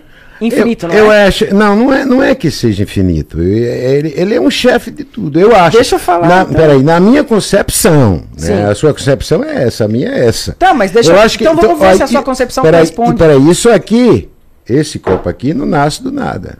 Hum, não existe criação Peraí, peraí, tem alguém que fez isso aqui. Não tem? Sim. E quem é esse pessoa? A que fez? fábrica do copo. Não. Quem fez o mundo? O mundo ele sai do todo, é isso que eu estou tentando te falar. Não, não, no mundo, cara, no mundo, nós, mundo, você não faz um celular desse, faz. Alguém estudou ele para fazer. Sim, o, tudo existe no plano das ideias. É então, é então tem fala. um ser superior, É você. Que fez. Não, eu não consigo fazer Você não pode estar separado de Eu Deus. não consigo fazer Senão os Deus não é Deus. Peraí, eu não consigo fazer os planetas. Porque você não funciona na dimensão dele. Não, então, é uma pro- questão de ent- evolução. Ah, então você chegou onde eu queria. Tem um ser superior que faz tudo isso. Vou- posso explicar agora? Pode, pode. Então tá bom. Na minha concepção. Entendeu? Eu não tô batendo de frente puxar- com você. vamos puxar a sua concepção eu tô fazendo, eu tô fazendo aquilo que eu sinto, Tá, aquilo que eu, vamos né, puxar a sua aquilo que eu acredito, né? Tá, Entendeu? vamos puxar a sua concepção. Você me fala, tudo não pode sair do nada. Não. Que inclusive é uma lei, é uma lei da filosofia grega. Não existe criação ex nihilo, nada pode surgir do nada. Não, nada surge do nada. Tá, deixa, deixa eu só concluir. Então nada surge do nada, tudo tem que ter uma causa primária. É, Certo? é. Tudo bem. Então, na ciência o que a gente tem hoje, na mecânica quântica, que tudo nasce do campo quântico, que antes da criação do cosmos, Sei. o campo quântico já existia. Aham. E de acordo com flutuações energéticas, tudo vem a existir. É. Certo? Então, eu não estou falando que Deus não existe. Eu estou falando que existe uma causa primária de todas as coisas. Isso. O que eu estou falando é que essa causa primária de todas as coisas está em tudo. E se ele está em tudo, ele está em você. Então você não tem que procurar Deus externamente. Porque senão você não vai encontrar. Você vai encontrar um Deus idealizado por outras pessoas. Você só encontra Deus se você olhar para dentro. Ele, porque ele está em você. Olha- ele é você. Olha, pelas experiências. Ele que não eu- é você enquanto ego. Eu sei. É, é, é, pelas coisas que eu passei na vida, é, foi embaçado, cara. Entendeu? As coisas que eu, as coisas que eu passei na vida. As coisas que eu passei na vida foi embaçada, cara. Entendeu? Sim. Eu fiquei. É Deus passando embaçado. Eu fiquei. Quer ver, dois anos de cama, eu É fiz Deus de nove cirurgias. E eu tava falando até pro meu, meu irmão aí, que eu, eu não desmaiei, cara. Então não desmaiei pra eu ver aquilo, tudo isso do erro que eu fiz. Sim. Entendeu? Porque eu cometi um É erro. Deus passando por tudo. Peraí, eu, eu, eu cometi um erro que eu fui cobrado por isso, cara. Entendeu? É Deus se cobrando. Pois é, mas me cobrou de uma maneira meio ruim, né, filho? Porque eu apanhei muito. Tudo que há é Entendeu? uma manifestação de Deus. Tudo que existe é Deus. É, só que, só que na hora que eu tive o acidente, né? Que eu olhei pro céu, né? Rapaz, eu tive uma paz muito grande, cara. Eu vi meus braços tudo pra fora, meus ossos tudo pra fora. Eu não desmaiei, porque eu tinha que ver aquilo, cara. Eu olhei, Uhum. pro, céu, eu olhei pro céu assim, nossa. Eu digo, minha mãe, estou em, em suas mãos. E, e- e vou te falar, e fiquei mesmo. Sim. Porque eu morri e vivi de novo, cara. Uhum. Entendeu? E onde que então isso- eu, acredito, eu acredito numa força muito maior do que a nossa. Que é você. Entendeu? Não, não é eu. Eu não. acredito você. que a gente faça parte Se dessa fosse- se força. fosse- Não eu- tem como fazer parte, porque Se- é aquilo que eu falei. Se houvesse essa força e você como parte dela, haveriam duas forças. E aí Deus não seria eterno, não seria ilimitado. Mas, rapaz, se o, que ele fosse- não tá, o que ele não tá Peraí, entendendo pai, é como se aí. fosse assim. Vou explicar. Vou, es- Vai devagar, cara. Deixa o cara falar. vou Eu explicar, falo que nem ele. vou explicar para vocês uma, uma coisa bem fácil de entender. É, os hindus falam que a, tudo que existe é uma manifestação do sonho de Deus. Então, é uma forma metafórica para entender. É para poder acompanhar o, ra- o raciocínio de vocês. Certo. É, Deus dorme e sonha as coisas. Então ele, vi- ele está vivenciando aqui. É Deus falando com Deus, com outro Deus, com Deus. Deus conversando consigo mesmo. Ele esquece Entendeu. quem ele é e ele assume personagens. É assim que os hindus acreditam, que eles falam Aham Brahmasmi, eu sou Brahman, eu sou a totalidade. Isso é chamado de não dualidade, de Advaita Vedanta, tá? É, todas as religiões saíram dessa visão. Por isso que você fala assim, ah, não são livros que eu li. Não, todas as religiões saíram disso. O que acontece é que no cristianismo existe uma sabotagem planejada, né, que aí você coloca isso na Bíblia, para que o homem esqueça que ele está ligado ao todo, está ligado a Deus como sendo Deus. Então, quando você fala assim, ah, eu sofri um acidente, eu passei por isso, passei... sim, passou. Deus se permitiu abrir mão dele mesmo para vivenciar a experiência. É como se você sonhasse. Quando você sonha, você pode sonhar que você é uma águia no deserto do Ah, Atacama. já sonhei bastante. Então, sonhei. você sonha que você é uma águia no deserto do Atacama. Durante o sonho, você é uma águia. Quando você acorda, você fala: Ai, caramba, eu sou. Qual é o seu nome? Meu nome é José. Eu sou o José. Então é o mesmo princípio. Deus vivencia as experiências através de nós. Nós somos os sentidos de Deus. Entende? Mas nós somos Ele. Então você acredita em Deus? Claro, eu acredito em mim. É ótimo. Pode bater aqui. agora você. Agora você. Agora você me deixou muito feliz. E aí, Adriano, como é que você tá, meu querido? o chat, cara. Eu vou- ó, vou começar a tacar fogo no parquinho. Como sempre, né? É, O Thiago é. Lacerda é um amigão nosso, ele tá perguntando da onde você tirou a ideia absurda de que a Bíblia foi escrita, com, com- com- é, começou a ser escrita ah, em 150 depois de Cristo. Os Novos Testamentos, eles começaram a ser escritos de 150 a 250 anos depois de Cristo. Isso aí é só ele fazer uma pesquisa rápida por historiadores, eles vão chegar a essa conclusão. Tem que Ah, estudar, ele né? Não vai adianta eu... ele- o Thi- o Thiago é... Não, é só ele pesquisar. Coloca assim, ó. O, o Velho Testamento ele é baseado na Torá judaica. Então o Velho Testamento ele vem lá com a doutrina do- do- dos judeus e tal, dos hebreus. O Novo Testamento ele começa a ser escrito 150 anos depois da morte de Cristo. Então já bateu um telefone sem fio ali. Depois chegou alguns imperadores e falaram assim: ah, isso aqui tira, isso aqui eu não quero, isso aqui também muda. Entende? A reencarnação era pauta bíblica de- até uma princesa resolver tirar. Então, assim, muita manipulação em torno disso. E hoje as pessoas vivem pela fantasia de um livro de ficção. É, é realmente é, é algo a você parar um pouco, dar uma piscada assim e falar, eita. Quando eu falo. É, quando mas é foda-se, você, você acreditaria na Bíblia só se você for lá pegar o papel- os papéis que todo mundo escreveu. Quem escreveu, cara? Eu a Bíblia, Os a- ela tem livros é, é, pseudepígrafos, que a gente chama, né? Eu falo que o José escreveu um livro. E daí? Foda-se. Eu falei que ele escreveu. Foda-se. Não, isso, isso eu concordo contigo. Eu acho que na religião é, é- tem muito dinheiro nisso tudo, né? Então o cara, para ter Deus, tem que ser sozinho mesmo. Como eu, eu tenho Deus sozinho, cara. Mas essa- tá é certo? isso? Onde eu estiver, eu estou É com isso. ele. O É dízimo isso. tá certo? Hã? Dízimo tá certo ou tá errado? Ah, tá, eu acho que tá errado. Deus não liga para dinheiro.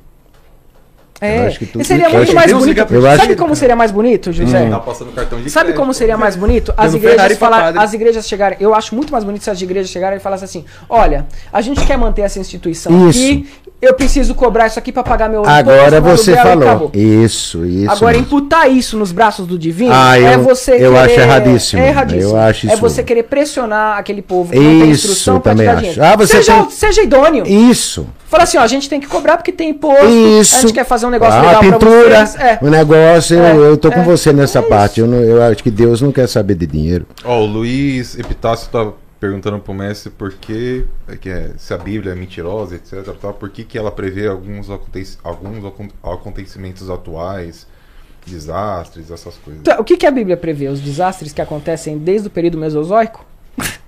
Não dá pra entender, sei, cara. não sei, não- Geologicamente Referência. sempre teve desastres, catástrofes. A guerra existe desde o período paleolítico, desde o período neolítico, quando o homem começa a se sedimentar. Porque assim, no período paleolítico, vamos lá, respondendo Isaac. No período paleolítico, o homem andava sobre a terra dispersado. Vamos andar por aqui, vamos andar por ali. Quando ele começa ali no período neolítico, há 10 mil anos antes de Cristo, a se sedimentar, começa a surgir tribos. É. E, por exemplo, eu tenho uma plantação de batata aqui. Então aqui tá a minha tribo, aqui tá outra tribo vizinha. Porra, tem uma plantação de batata só. Então eu tenho que colonizar antes da outra tribo. Então aí começam as guerras, uma disputa É. de território. É. Então assim, igre... aí o pessoal fala, ah, porque na Bíblia tá escrito que isso haveriam guerras. Claro, cara, porque o ser humano ele quer sobreviver às custas de qualquer coisa. Ele quer fazer o que ele quer fazer e sempre vai ter contendas entre civilizações e tribos. E as calamidades, te- é, as- as- o dilúvio, etc, também sempre existiu. Período glacial tá aí pra provar, o mundo tava sufocado em gelo, velho. E não existia nem religião na é época. bom, isso é verdade mesmo. Entende? Então a Bíblia ela, ela joga, ela joga verde pra colher maduro. É óbvio que vão haver epidemias. Porra, eu tô juntando milhares de pessoas juntas num Eu sistema sei. insalubre. É. Vai ver como é. Não é falando mal da China, não, mas vai ver a China como é que tá. Ah, sim, claro. Vê aquelas províncias ali onde rola mercado de carne, de tudo quanto é tipo de coisa. Você É, tá verdade. juntando ali Tá uma proliferação de é bactéria isso muito grande. Do Aí vem falar, ah, porque olha, a epidemia tava prevista. Meu, é o ser humano que tá fazendo cagada, velho. É verdade. E você quer colocar um pressuposto divino pras coisas? É, Aí isso piora as coisas. Porque ao invés do ser humano falar assim, porra, nós somos um monte de merda, a gente tem que se mover na direção de alguma, de alguma possibilidade de caminho. Não, ele fala assim, ah, é coisa de Deus, é, a gente tem só que aguentar. Não, tem que aguentar o caralho, tem que mudar É, as tem coisas. que mudar as coisas. Porra, tem país que não assinou o protocolo de Kyoto, cara, poluente mundial sendo jogado na, na atmosfera como se fosse nada. É verdade. Cara, Ó, o Tiagão tá infartando aqui, falou que ele estuda teologia desde 98. manda ele vir pra cá então. Eu Thiagão, venho de novo. sabe o endereço, ó. É, pode Tá vir. Ele vem, É só Demorou. chegar, é só chegar. Chegar. Ah. Thiago, você não vinha agora, né? É de verdade, né, Thiago? Tá bom, já lança aí, manda É isso Thiagão. aí, é isso aí. Uma coisa, uma coisa que eu ia perguntar. É, peraí, peraí, peraí, é, deixa eu te perguntar. Faz a pergunta do Tiagão. Não, eu, eu ia. Não, é, vou, não é uma pergunta, na verdade. O Thiago tava falando que ele estuda a Bíblia desde 98 e não existe nenhum livro no mundo que fala o que o mestre estaria falando. E o que que fala? E qual o livro que fala que a Bíblia é verdadeira? Não sei, entrou um chat aqui que deixou. Engraçado, eles querem provas de tudo que eu tô falando, mas a Bíblia não se prova. Qual, é, é engraçado que o crente ele fala assim, ó, a Bíblia tá verdadeira. Ah, é? É verdadeira? É verdadeira. Aí você fala, mas baseado em que pressuposto? Ah, nela mesma. Paulo escreveu. Realmente. vários É, Bíblia. retórico É, isso, é, é, realmente. cara. Ó, o Tiagão tá doido mesmo. Ó. Paulo escreveu vários livros da Bíblia e morreu em 65 depois. Tá, de ele Cristo. conversou com o Paulo? Você conversou com o Paulo? Você esteve com o Paulo, Tiagão? Não esteve. Vai ficar pra É. próxima, amigo. Tiago, dá tempo, cola aí. Você é, tele, é telemista. enquete aí se o pessoal acredita na Bíblia ou não. É, eu acabei de ver aqui, rapaziada, a gente fez uma enquete aí, na verdade o Alan, né, o grande Alan, fez uma enquete aí. Vocês acreditam na Bíblia? Tá aí sim ou não, hein? Reforça a enquete, assim, vocês, com- vocês acreditam na Bíblia ou vocês acreditam em Deus? Eu acho melhor. É, é isso. Porque aí. Deus É não isso tá aí. associado com Bíblia. É isso aí. A Bíblia, a Bíblia pode ser que muita gente escreveu ela, né? Agora Deus é Deus, né? Ninguém, não tem nem como. Eu Mas não, mas era José, um né? conselho, não se sinta externo a Deus. A melhor forma de você cultuar a Deus é sendo ele. Sozinho. É. né? Eu contei, so- eu contei Deus sozinho mesmo. É. Comigo Que que mesmo. Sem instituição, sem Isso, porra sem nenhuma. porra nenhuma. tá? Li- Ô, Tiagão, vou ligar pra você ao vivo aqui, mano. É... Perguntei pro mestre se era telemista, mas acho que tem muita gente Telemista. que não sabe do que a gente tá falando na verdade, né? Telema, um pouco telema é baseado. Telema vem do grego. A palavra, a palavra telema vem do grego. é, diz a verdadeira vontade, né? É vontade. Telema em grego significa vontade. E Crowley falava muito sobre telema, né? No sentido de você realizar aquilo que você veio realizar em vida. Você tem um propósito. é, que é a forma que o Eterno, mais uma vez falando, você é Deus. Então, Deus, quando se expressa na forma humana, ele carrega uma, uma verdadeira vontade, um Dharma, que a gente chama no budismo, para ser realizado. E que o sistema vai tentar sufocar você e não deixar você realizar. Então, por exemplo, esse menino, ele canta funk. Então, a verdadeira vontade dele é a música. É estar inserido num contexto musical. Os meninos criaram um podcast. Então, eles estão vivendo a verdadeira vontade deles, que é uma coisa muito difícil de todo mundo fazer. Porque as pessoas têm limitações pelo dinheiro, têm limitações por uma série de questões sociais. Então, Telema usa a magia para te ajudar a desobstruir, abrir o caminho, né, como diz vulgarmente falando, para você realizar os seus objetivos, que é tudo que você veio fazer na vida, cara. Você não veio fazer outra coisa a não ser realizar a sua missão pessoal, o seu dharma, a sua verdadeira vontade.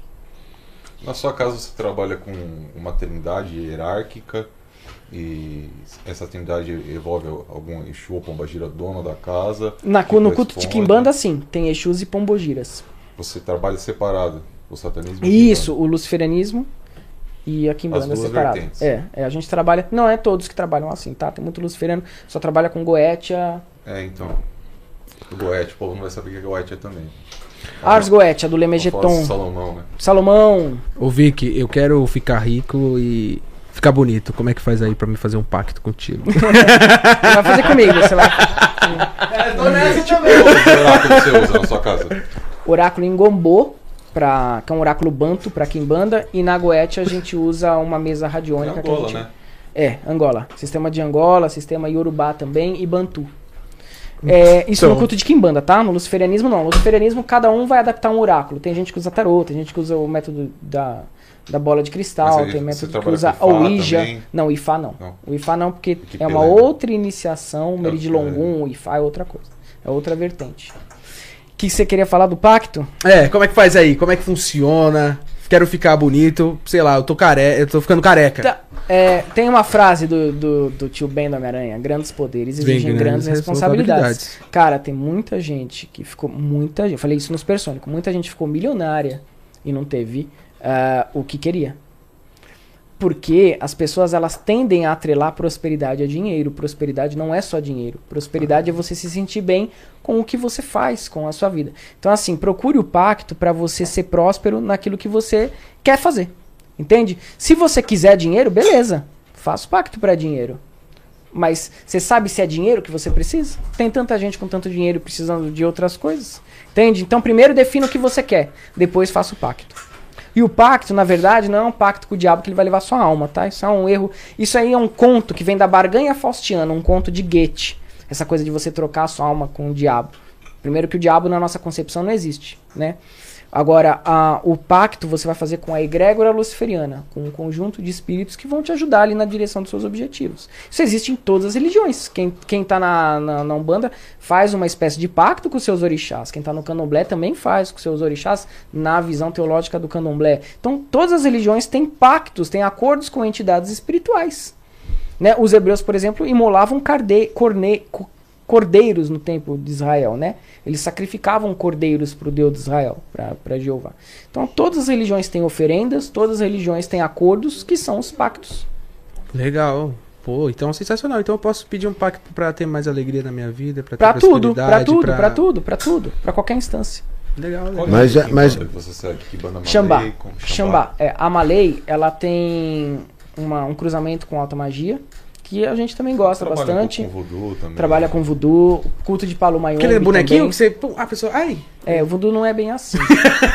eu tô falando da cultura pop, Vo- né? Voodoo, voodoo é uma reli- o voodoo é uma religião, Sim. né? É uma religião. E aí tem uma parte do voodoo que vai falar sobre os bonecos e tal, né? As vevetes e tal. Mas o voodoo é uma religião muito maior do que só os bonequinhos lá do, Sim, me corrigindo, é né? Obrigado. Cuba, né? obrigado. Você falou Palo Mayombe cubano. cubano, né? É uma espécie de. Sei lá, eles falam meio candomblé cubano ou infá cubano. É, o, can- que- o Palo Mayombe, ele é magia negra cubana e da República Dominicana também. Mas isso aí funciona? Funciona que você tá mexendo com energia, né? Aí tem que Rapaz, vivenciar pra ver, né? rapaz. A- a- a- o funcionar, José, é muito relativo. Não, mas Funciona rapaz, pra mim. é o seguinte, é, às vezes funciona pra um, não funciona pra outro, né? Então, pra todos que pedem, todos que fazem os Porque, trabalhos... porque todos se, que- funciona, relativo, se né? funcionasse, rapaz, a Bahia era sempre campeã, né? Os times seria, porque o que tem de macumba lá tem E muito, mais o né? que tem de picareta também é muito É, grande. mas a força é maior. Acho que a Bahia seria, o time Bahia seria campeão todo ano, isso aí, né? Eu acho. Tem que ver, tem que Na ver minha se o- concepção, tem sabe? que ver se o macumbeiro vai querer gastar dinheiro pra fazer uma oferenda pro time ser campeão ou se ele quer fazer uma É, oferenda pra ganhar dinheiro, mas eu entendeu? acho- é, tem que ser, né? É. Eu acho aí, Não é né? porque a Bahia é o solo sagrado lá dos É, orixás que todo mundo se faz macumba pra Bahia, pro time É, ganhar. pro time entendeu? ganhar, porque senão ele seria campeão, né? Por isso que eu tô perguntando se funciona, né? Wesley Eu acho que é tá muito relativo. O que É. vai acontecer no final do mundo? Se vai acontecer no final do mundo. O, mundo acaba pra quem morre, né? Acredito nisso que você tá O mundo falando. acaba pra quem morre. Mas você acha que o planeta em si é eterno? A matéria? O planeta ele tem uma era que ele vai cumprir, né? Geologicamente, não tem como, mas ah, o mundo, o mundo é diferente de planeta. Quando a gente tá falando em planeta, a gente tá falando é, fisicamente o planeta Terra, tá? Aquilo que gira ali e tal, em torno do Sol e etc e tal. Quando a gente tá falando em mundo, a gente tá falando de civilização. Então, assim, a nossa civilização ela vai ter uma série de mudanças. Não que ela vai ser extinta, a nossa sociedade, mas ela vai ter mudanças. Agora, o planeta tem aí milhões de anos pela frente, né? Até lá vai dar pra ir pra outro planeta, se O fosse um dia. Quer saber quem é Lúcifer e por que você é luciferiano. Bom, o, o ser luciferiano, ele tem que voltar depois, Ah, lá no comecinho. É, Ele é Ben Shahar, ele volta É, a a- Septuaginta, é, a gente vai ter. parte. É, exatamente. A gente, quando a gente fala em Lúcifer, a gente está falando em. Na etimologia da palavra Lúcifer é lux ferros, o portador da luz, que é uma palavra de origem greco-romana, né? Greco, greco-latina. E aí você tem a questão desse mesmo nome na cultura hebraica chamada Helial Ben Shahar, a estrela da manhã. E aí no livro de Isaías isso é mal interpretado por São Jerônimo. E acredita que ele está falando de uma entidade A caída. Septuaginta, né? A Septuaginta, que é o livro, é a Bíblia em grego. Aliás, na Vulgata Latina. Vulgata que- Latina é a que- primeira tradução da Bíblia. Que veio, Ele- pra, veio é, pro latim. né, Exatamente, é. Caraca, hein? A Eu tô, Septuaginta, tô a, Sep- sobrevoando aqui, galera. a Septuaginta era a Não, Bíblia eu- escrita em grego, né? E a- ela tinha dois idiomas, grego e hebraico. E aí São Jerônimo é que transcreve pro latim, aí tem a, a Vulgata Latina. Não tinha esse termo Lúcifer, né? Na verdade, era ele fazer uma referência ao filho da Alfa. A Alfa, É. né, que na Torá, no hebraico antigo, seria. uma- É, leria- Ben Shahar. Heliel Ben Shahar. Aí, tradução, tradução, foi feito isso. Entendi. É porque entendi. assim, tinha um. um, é, nesse, nessa passagem do livro de Isaías, eles estão se referindo a um, a um imperador que se achava tão poderoso quanto a estrela da manhã, porque a estrela da manhã para eles, o planeta Vênus, era um planeta de extrema importância na- no sistema cabalístico de astrologia deles, né? Então eles estavam se referindo a um imperador. Ó, você que se achava aí tão grande quanto a estrela da manhã e hoje não é nada, hoje você caiu, hoje você caiu, filha da, filho da alva. Então eles estavam se referindo a um imperador com esse epíteto, com esse adjetivo, Lúcifer, né, que é a estrela da manhã, se referindo a ele como se ele fosse o planeta Vênus. E aí São Jerônimo interpreta isso errado e acha que está falando de um anjo caído. Entende? Isso não existe no, em, fato, assim. no- a Bíblia não fala sobre um, um, um arqui-inimigo de Deus, porque Deus se estende sobre todas as coisas, não há o que há existe, não, é, não há o que exista fora dele. Então, na verdade, o diabo, se ele tiver que estar em algum lugar, é nas suas más ações, nas suas más Ah. Entende? É muito fácil eu falar assim, ai não, eu fiz porque eu fui movido. Cara, É. não tô falando que não existam espíritos obsessores, tá? Ah, existe sim. Sempre claro. existe. Mas isso também não é uma coisa que vai justificar você sair por aí fazendo Não, merda. isso Entendeu? mesmo, é isso mesmo. Então não existe um arqui-inimigo dos planos de Deus. Existem pessoas que se usaram desse dessa falácia pra fazerem coisas e falar, ó, eu fui motivada por isso aqui, ó, pelo capeta. É isso mesmo, não existe isso. né? Eu, eu acredito nisso que você está falando também. E essa Bíblia satânica que tá vendendo Bíblia na internet? Bíblia do diabo. A Bíblia Não, satânica. Sério, procura aí. É, é. Tá vendendo. É. Sério? É, É, sério, Bíblia satânica, isso sei vem Sim, eu sei, mas eu não sabia Isso tem- vem desde os tem anos pa- 70. Sim, mas tipo, ô louco, galera. A Bíblia Satânica, ela, eu tenho um exemplar em casa, devia ter trazido.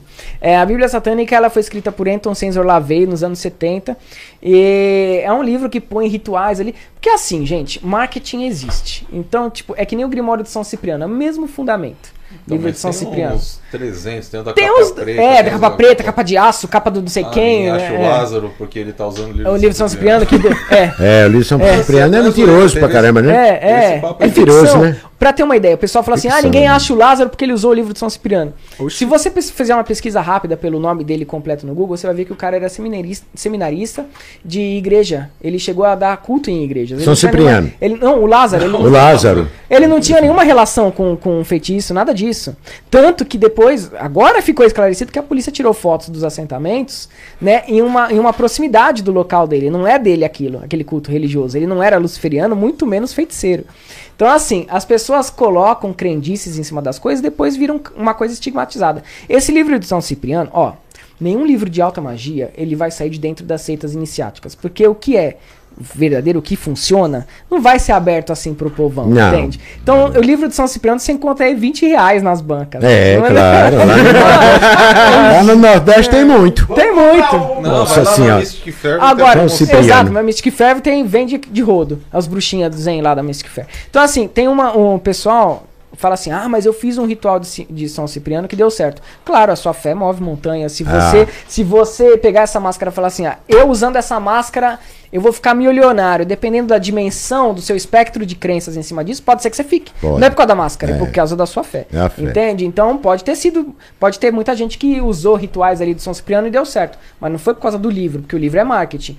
Foi, inclusive, um marketing muito negativo, porque ele fala pra você matar gatos, um negócio absurdo, É, nojento. barato. É, é, não acredito DJ nessas coisas. né?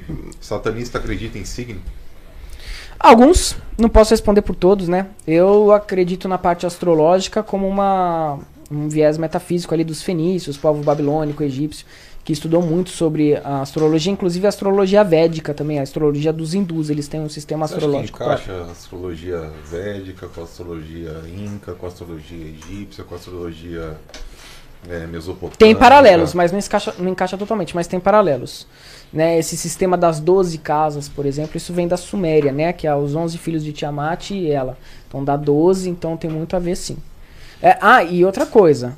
É, eu, é que nem eu falei no começo da live. Se você é evangélico, você é evangélico. Não existe isso de você ser evangélico e acreditar em signo, astrologia. Porque a astrologia vem de um berço pagão. É claro. Entende? É então. Isso. É isso aí. Ah, eu sou crente, mas tá aqui, ó. Sou É, leonina, mesmo. então. não sei o quê. Não, não existe isso, gente. vamos. Caralho, vamos... tem muita gente hipócrita aí, Ah, galera. é, eu, vou, eu tô saindo do culto, mas eu. Eu não aguentei ficar até o fim do culto porque eu sou de Libra e Libra é impaciente. É verdade. É Sabe? Não mesmo. existe isso. Você vai ser, É se você tá mesmo. numa religião, você tem que seguir os dogmas ali, os preceitos.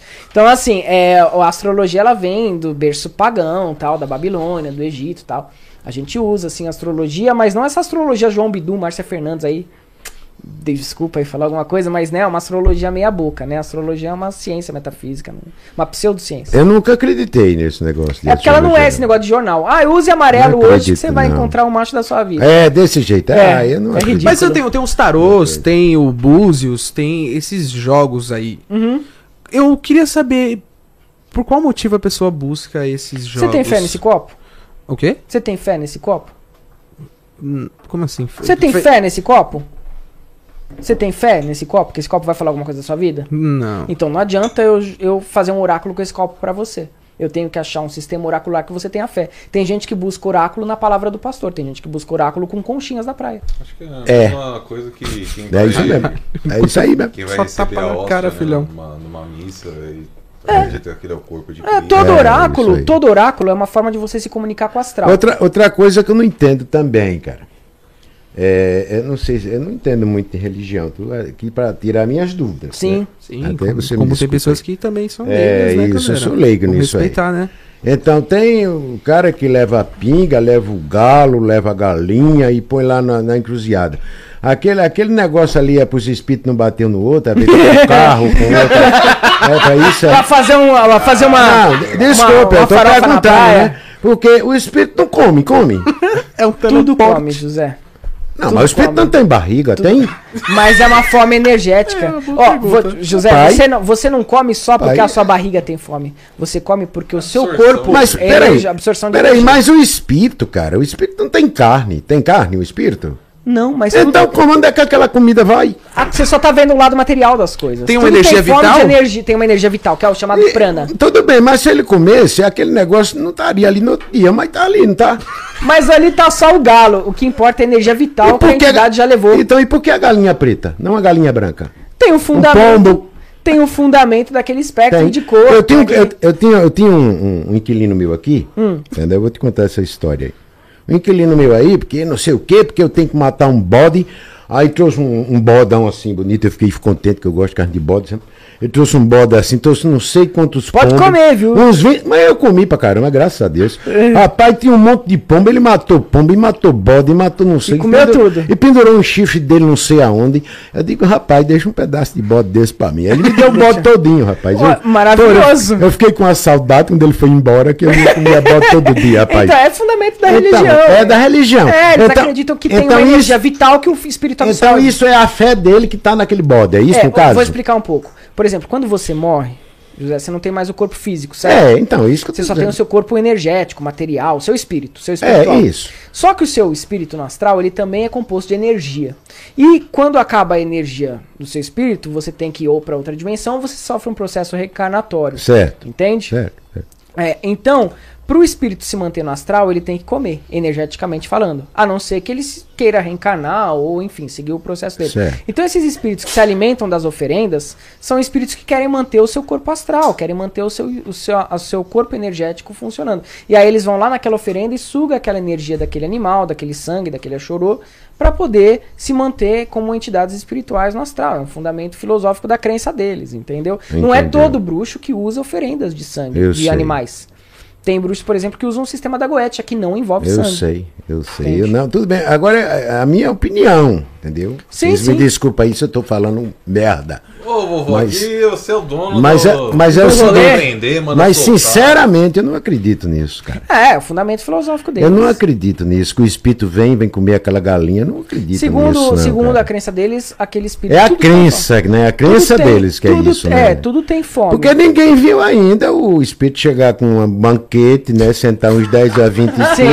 Vamos comer essa galinha aqui que o cara trouxe pra nós. É, não. Ninguém viu isso Até, até, porque hoje, uns né? preferem cru, outros preferem assado. Então, isso que eu tô falando, tem uma churrasqueira de lado. Entendeu? Então eu acho isso aí meio furado. É, essa, O espírito essa não conversa. pode andar até um galinheiro e De, de É, acordo matar a entendeu? fome de inteira. acor- metafisicamente falando, o que acontece? Hum. Tudo tem prana, energia vital. Tem um cara chamado Oberon On, que é um Sim. amigo meu pessoal, inclusive. É, esse cara, ele, ele é um yogi e ele se alimenta de luz solar. Aí você fala, você tá mentindo. Eu falei, ele passou em estudo, tem uma tese da USP assinada, carimbada, de que ele realmente se alimenta por luz solar. Ele cara. faz É, fotossíntese. ele, é, cara, então, deixa eu, mano. é, ele, ele se alimenta, lógico, ele não, ele tem, ele consome líquidos, né, certo, água, é água. e parece que ele come uma fruta específica de final de semana, ele come algumas frutas assim, um- uma manga, um negócio assim, Negócio assim. a cada quanto tempo. Então assim, o resto ele faz absorvendo prana solar. Rapaz. Então e- o sol tem energia. Tem. Né? O sol Isso, tem muita tem energia. muita Tanto que energia. se você tira o sol, você vai lá nas civilizações da Europa onde falta o sol. Ah, as pessoas sim. são depressivas. Ah, sim, claro. Tem problema, vários É. problemas ali depressivos, porque o sol é energia, falo força vital. Então, assim, é, a gente absorve esse prana solar. E, a- e a- tudo absorve esse prana solar. Ah, o sol irradia energia na planta, certo? A planta absorve essa energia, o animal vai lá, come a planta, come essa energia, a gente vai lá e come o animal, rouba É, essa energia. isso. Então a gente não se alimenta da carne, a gente se alimenta da luz solar, que é o prana, que é a energia vital, que habita em tudo, que Eu habita no sei, cosmos. eu sei. Então, assim, tem gente que aprendeu uma técnica de, se de, de viver só disso. Entende? de prana o solar. quê, rapaz? É, é foda, é, no começo você passava Cara, muito então mal. tá cheio daquele negócio Ele desmaiava no né? começo, ele passava muito mal, ele Rapaz. depois o organismo foi acostumando. Lógico que esse cara não pode viver lá na, no Canadá, Não, vai passar fome. tá morreu, fudido. morreu, Mas morreu. Esse, é o, esse é o propósito filosófico, metafísico do porquê da oferenda. Você ceder energia vital a um espírito, a uma categoria de espírito. Mas, rapaz, É, pois é, eu vou ler agora. Álvaro Neves Sanches mandou. Segundo você, Lúcifer e Satã são arquetipos. Ah, sim, tá. Pensei que ele ia falar assim, é a mesma pessoa. não, perguntam muito isso. Não são entidades reais. Segundo essa sua narra- narrativa, por que Exu e Pombagira são reais que combram, tá certo? Cobram. Cobram pra fazer trabalhos de prosperidade, amarração, etc. Quer que eu repita? Não, ele falou o que que Lúcifer e Satã não são reais. E por que que Exu e Pombogira é real? Isso. Ele falou que segundo você, Lúcifer e Satã são arquétipos. Arquétipos. Não são entidades São reais. energias. Segundo essa sua narrativa, por que Exu e Pombagira são reais e cobram para fazer os tra- trabalhos de prosperidade, amarração, etc. Então vai depender da crença de cada um. Eu vivencio a minha crença. Se pra ele não é real, eu não posso tentar forçar ele uma visão do que é real ou não. Eu estaria entrando num campo que não me pertence. Pra mim, é, quando eu tô falando em Lúcifer, quando eu tô falando em, em Satã, eu tô falando em energias macrocósmicas, estou falando em arquétipos do inconsciente coletivo, segundo o próprio Jung. Mas nem por isso eu tô dizendo que não existem espíritos. O fato de, de não existir eh, Lúcifer e Satã enquanto entidade não significa que não existam espíritos. Eu acredito em espíritos. Eu trabalho com isso, eu vejo espíritos. E aí eu vou falar assim: ah, mas eu não acredito. Beleza, é um direito seu. Eu não tô te, te- não tô te obrigando a nada, não tô te obrigando a acreditar em nada, cara. Cada, é, é engraçado, o pessoal quer que eu coloque pra eles o que eles devem acreditar. Isso não é função do luciferiano. Cada um acredita no que quer. Entende? Pra mim, meu Exu Capa Preta tá sempre presente. Vejo ele aqui agora, inclusive, atrás das câmeras. E minha Pombogira também tá sempre presente. Então, tá aí. Respondido sua Mosquitov. pergunta. É, de novo, Mosquitov tá rebatendo aqui, tá infartando.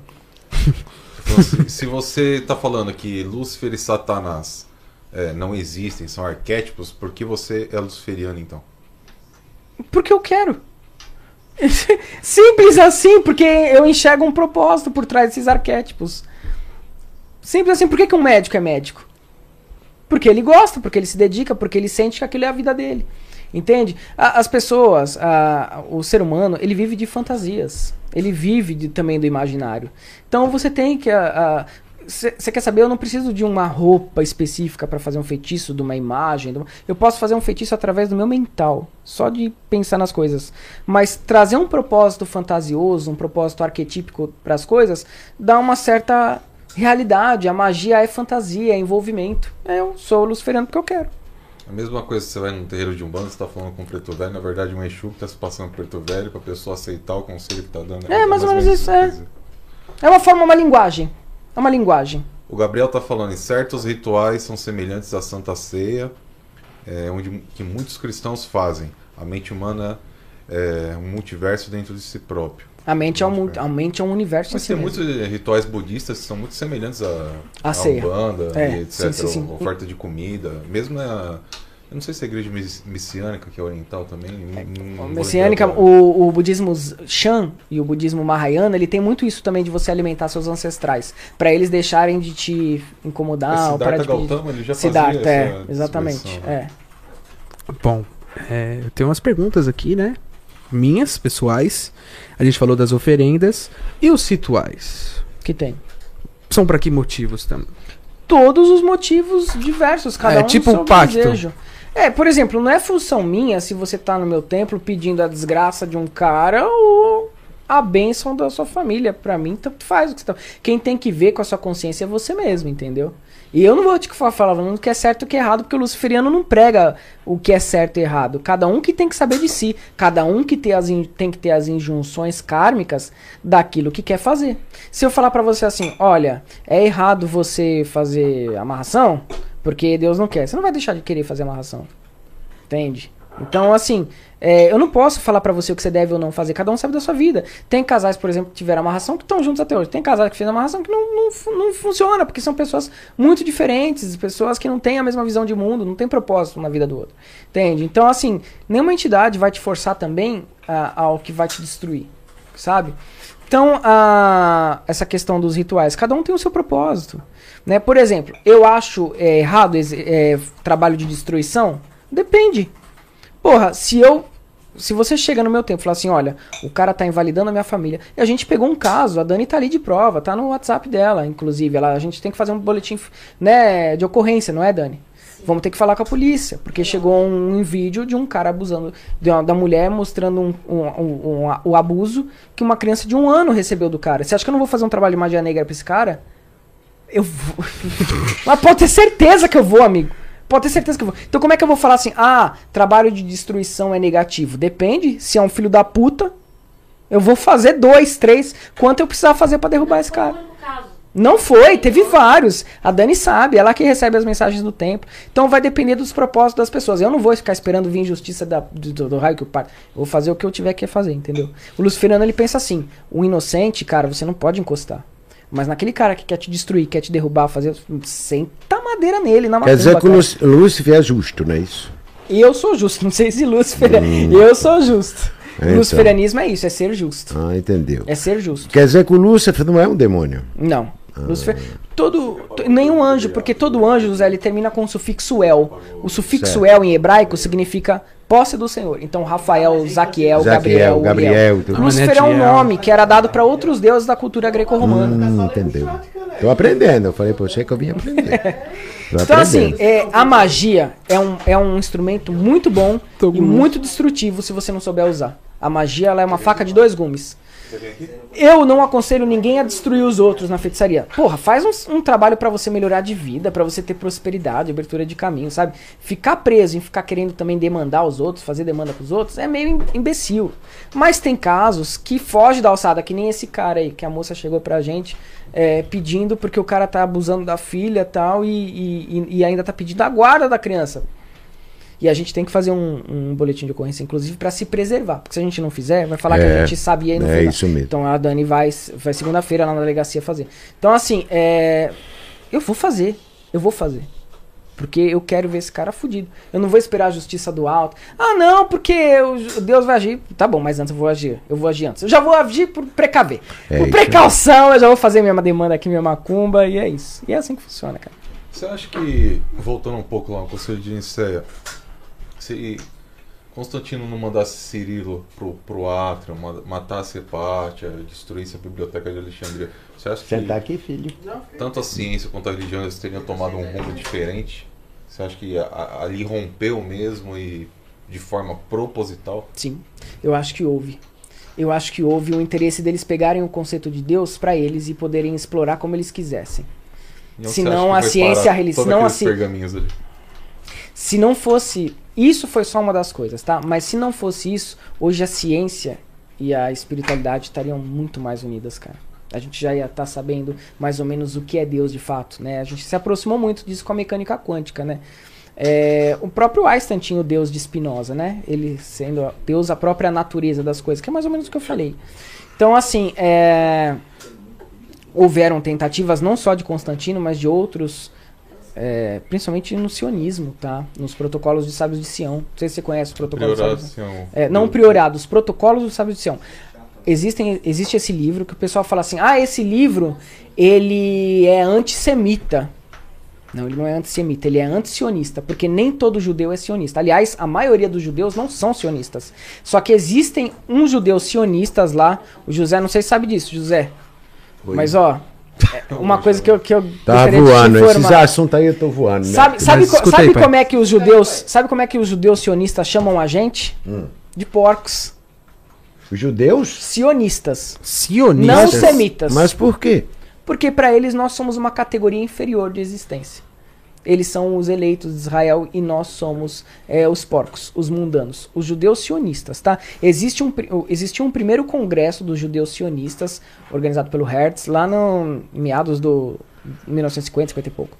E, e lá ficou acordado como eles iriam dominar tudo, as mídias, os bancos. Hoje, por exemplo, você tem a família Rockefeller, ganha 80 bilhões de É, dólares por ano. Shield, Rockefeller. Família Rothschild, Rockefeller, esses todos são sionistas, eles estão no controle de tudo, das mídias, de tudo. Isso é fato. Mas eles não são os judeus povo, não é o povo, Não é povo. é o, a- o, o, o alto escalão. É por isso que lá eles matam por religião, né? Por isso que você vê no culto da Universal o Edir Macedo falando de Jesus. Não fala de Jesus no culto da Universal. Ele tá lá com o kippah judaico, com É, a estola é, judaica, é. com o mes com o É, menorá atrás dele, é, com o e ele é iniciado em Ifá, com o menorá judaico. Uhum. Então, quer dizer, por que, que ele não fala de Jesus no templo de Salomão? Salomão, por exemplo, ele dividiu a fé. Salomão não, não foi cristão. Salomão depois ele se dividiu ali com as esposas, inclusive Sei. com a rainha de Sabá, e seguiu ali pro paganismo.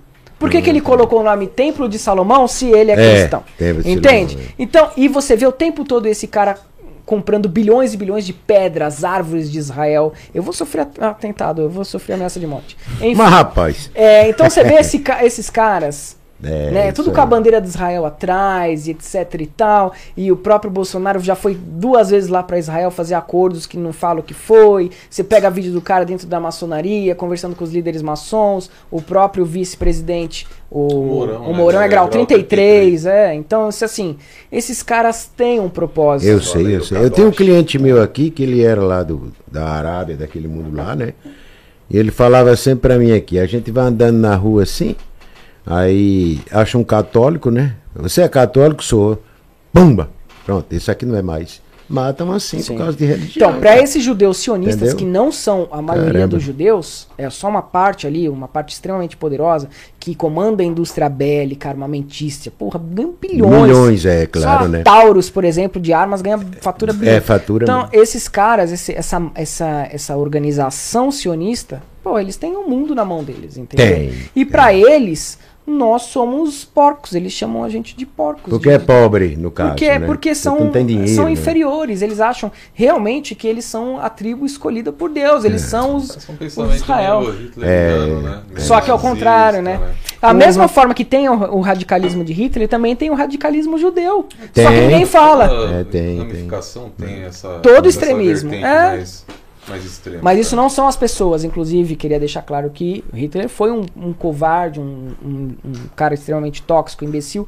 Por quê? Porque ele teve contato com o protocolo do sábio de Sião, mas ele não teve inteligência para administrar isso. Ele quis sair matando todo mundo e achando que isso ia resolver alguma coisa. Ele que inventou a sociedade viril ou, ou já tinha ele fez parte? Já tinha a SS, a SS já era uma organização é, ocultista, segundo eles e tal. Aí esses caras foram pro radicalismo. Existe radicalismo também no satanismo. Tem aqueles caras extremamente autodestrutivas, loucos, que se mutilam, como tem extremismo em todas as religiões, né? Todos os, os credos espirituais. Então a SS era uma, uma, uma organização Até ocultista Opus Dei, né? radical. A Opus Dei seria também. lado radical do É, catolicismo. A. Opus Dei, os caras ficam chicoteando assim, ó, a dor vai me. Geraldo. Alckmin, Opus Dei. É, nossa, você Crê em? Deus, Que- Pai. Como Opa, que pode, né? O cara é Cara, o eu Opus Dei. Meu Deus. O Alckmin é Opus Dei, eles declararam do Opus Dei, cara. Meu filho, você tem tem uma pergunta aqui, ó, do Álvaro Neves Chances novamente. Então, de onde vem o poder da magia para ser feito?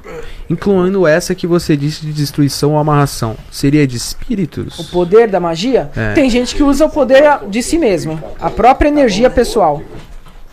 Tem gente que usa a própria magia de si mesmo, do próprio poder pessoal. E tem gente que usa o poder de espíritos, como tem gente que usa o poder de ervas, como tudo que existe existe com um certo grau de energia. A energia é concentrada em tudo.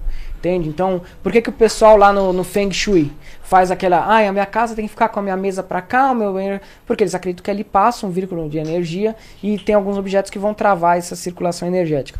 Tudo que existe tem algum grau de energia. Então, o mago, o bruxo feiticeiro, ele pode usar a energia de si mesmo ou a energia das coisas do mundo. É, galera, sem querer cortar vocês, só pra dar um salve pro pessoal dos comentários. Galera, aqui no Papo a gente respeita todo tipo de religião. Se a gente não respeitasse, a gente não traria o, o Vic aqui, entendeu? e vocês têm que entender que o Vic é uma pessoa que estuda muito sobre o assunto. E a gente tá aqui respeitando ele e a gente tem o nosso mundo também. Estamos fazendo perguntas pra aprender. Entendeu? Então, galera, vai devagar nos comentários aí, beleza? Respeitem a gente que estamos aprendendo É, respeitem aqui. eles. Eu, se vocês não quiserem respeitar. Não, a galera tá respeitando bastante. Foda-se também. Pau no cu de vocês. Venham aqui e façam melhor, entendeu? É isso. Mas a galera. Mas eu, respeitem aí os donos do canal, pelo menos, né? Já que vocês não têm a civilidade de respeitar o convidado, respeita aí os donos do canal, por favor. Porque Muito comigo obrigado, o negócio é outro. Não, mas a galera tá respeitando muito Ah, é? você, Então sim. tá a bom. galera tá muito. Ah, eles estão é, se matando no chat. Mas né? o pessoal estão se batendo no chat e não- a gente tá aprendendo, galera. Vocês estão aprendendo com a gente aqui nesse bate-papo hoje, tá bom? Então fiquem à vontade aí nos comentários. Mas a gente tá respeitando cada um aqui. Eu respeito meu irmão, eu respeito. Quem disse que eu te respeito? Vocês se respeitam, dá muita treta, dá treta. Caralho, mano. Dá nada, dá nada. Dá nada. Não dá nada, a gente é, a gente é bem parceiro. O cara é foda, tudo é aprendizado, é verdade, galera. Mesmo Sim. que você seja do contra, Ó o Batman, Estude, por É louco, o, Vic parece Wikipedia da, da religião. Ó o Luciferiano aqui, ó. Aí tem ele aqui também, ó. Então, o Batman é luciferiano. O Batman, ele conhece as trevas pra depois alcançar a gnose, que a gente chama de gnose, né? A iluminação. Sem ele conhecer as trevas, sem ele cair lá... Na... O que, que é aquilo, metaforicamente? O abismo que ele cai de morcegos lá tal e fica um tempo lá dentro. Aquilo é a escuridão da nossa mente, o nosso porão. Se a gente não faz esse mergulho... é. É. Andar nas trevas pra servir a luz. Pra servir a luz, exatamente. A luz é a gnose, a sabedoria, a iluminação. Então aqui, ó, tá um luciferiano aqui que eu admiro muito, Batman. Ah, o Batman é sensacional, né? O Batman... Batman, Batman. Batman. Você fala, você. Parece que você tem.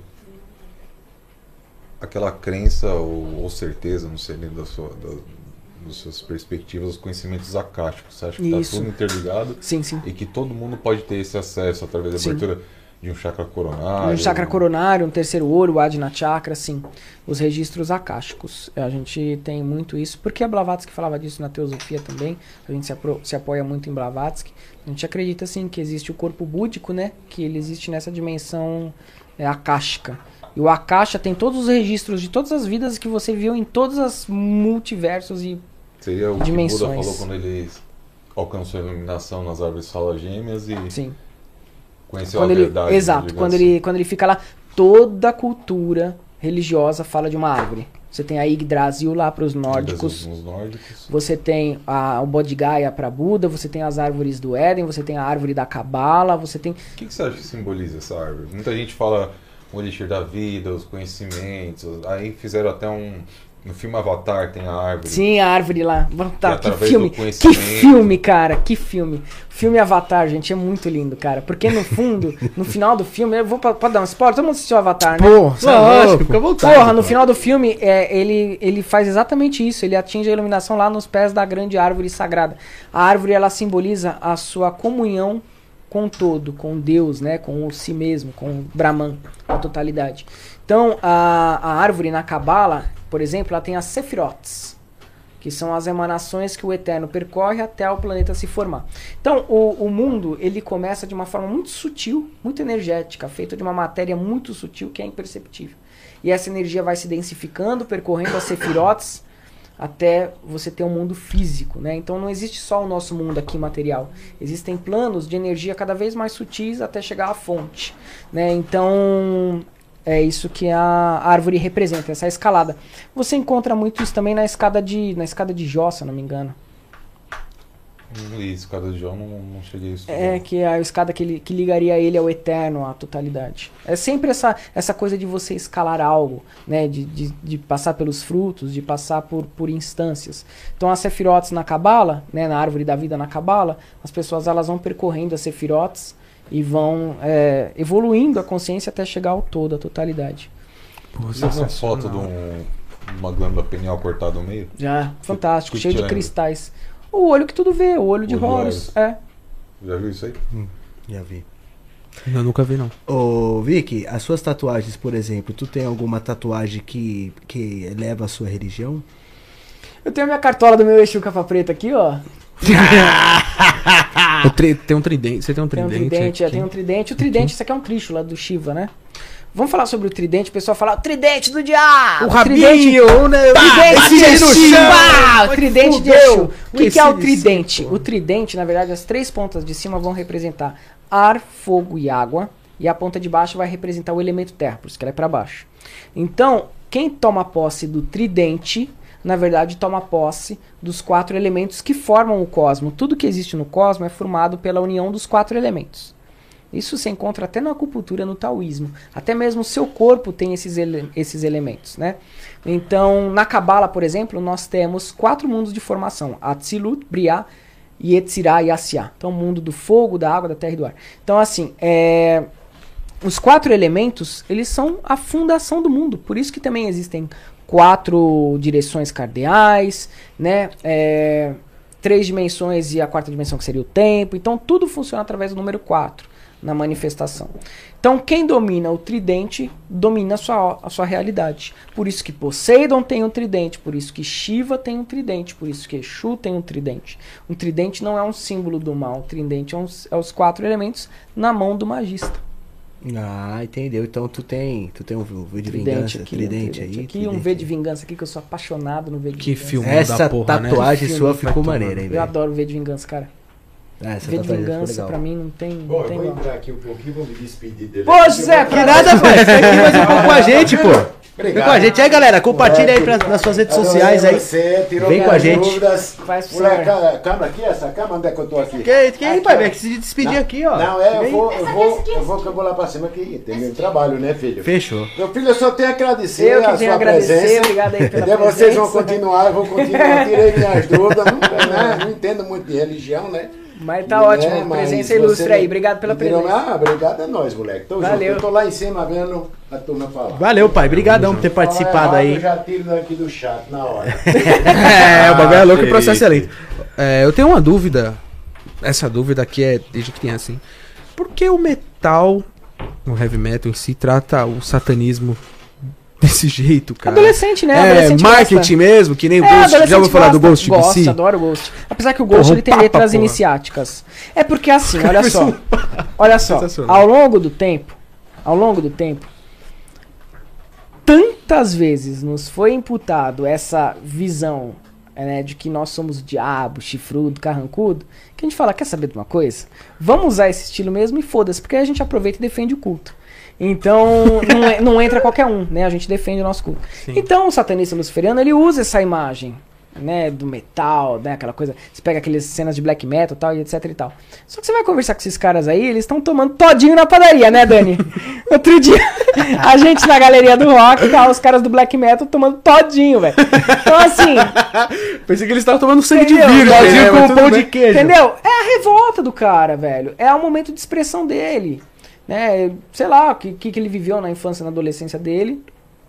Que ele traz uma catarse, ele traz uma necessidade de catarse, de pôr pra fora. Então ele pega aquele visual agressivo, foda-se o sistema, pau no cu do sistema, e é isso, é o modo dele expressar as coisas que ele quer transmitir. É um- uma linguagem. Não é que a gente acredita né, naquelas coisas carrancudas. Ah, você quer. Tem uma pergunta aqui do Álvaro Neves Sanches. Quando você diz nas suas lives, Lúcifer abençoe vocês, quem está abençoando? Eu, que eu sou o dono da live. é, sou eu, se sou eu que tô falando, sou eu que tô abençoando. É isso aí, Álvaro, tá respondido aí. É. Muito rápido, você viu? Muito rápido e Caraca, prático. É, é, o Lúcifer como uma energia, como um arquétipo de iluminação, de consciência, de sabedoria. Entendeu? Fechou aí, galera. Tá aí, ó. Já tá abençoado pelo Vic. Que Beleza? não é. É. É. Eu não gosto de falar bênção, parece que eu sou um, né, um cara do Vaticano aí, um, um lá do alto clero. Ah, bênção, irmãos. Não, não. Eu acredito muito assim que eu incentivo as pessoas. Eu não me coloco como mestre, apesar de ter, de ter essa alcunha, porque me falam. Então, não, você é o mestre. Não, tá bom? Então eu sou o mestre. Mas eu, eu me, me encaro como um orientador, cara. Eu não me encaro como um, sei lá, um, um cara que tem alguma visão privilegiada. assim. Tem outra aqui da Rosemary, Rosemary Santarelli. Mestre, fale um pouco da árvore da morte, por favor. Obrigado, Árvore da Rosemary. morte é, é aquilo que eu falei, né? O, existem duas, du- dois caminhos, ele deve conhecer disso, que é os caminhos da mão direita e da mão esquerda. Então, na mão direita, você explora um lado mais sublime, mais de castidade, pureza, né? Que a gente chama no hinduísmo de caminho de sattva. Então, aquela, aquela pureza e tal. Já no caminho da mão esquerda, você explora elementos que as pessoas não gostam muito. Então, você pode usar, você tem usos de alucinógenos, você tem alguns rituais de magia sexual, tudo que é tabu, você encontra nos ritos de magia da mão esquerda. Inclusive no Tantra, tem os Agoribaba. Kundalini. Kundalini, é, é. Os Agoribaba lá na Índia, eles eles trazem muito essa questão de explorar o lado da morte, do oculto e tudo mais. Então, tem dois caminhos para você chegar na iluminação: o caminho do celibato, da pureza, da castidade, e o caminho do vou viver loucamente e aprender com isso. Esse é o culto da mão esquerda. Então, a, acl- as clifotes, né, que é a árvore da morte ou árvore do conhecimento, ela dinamiza o seu conhecimento espiritual, ela acelera o seu, o seu- a, a dissolução dos karmas e o seu conhecimento espiritual. Mas ela é mais difícil de você trabalhar porque você vai ter acesso a sombras, a atavismos, coisas em você que às vezes você não quer ver. Então é um caminho para poucos, esse caminho da mão esquerda que é o que explora a árvore da morte, entende? É o caminho da autodeificação, você se tornar seu próprio Deus. Tá isso aí, Rosemary.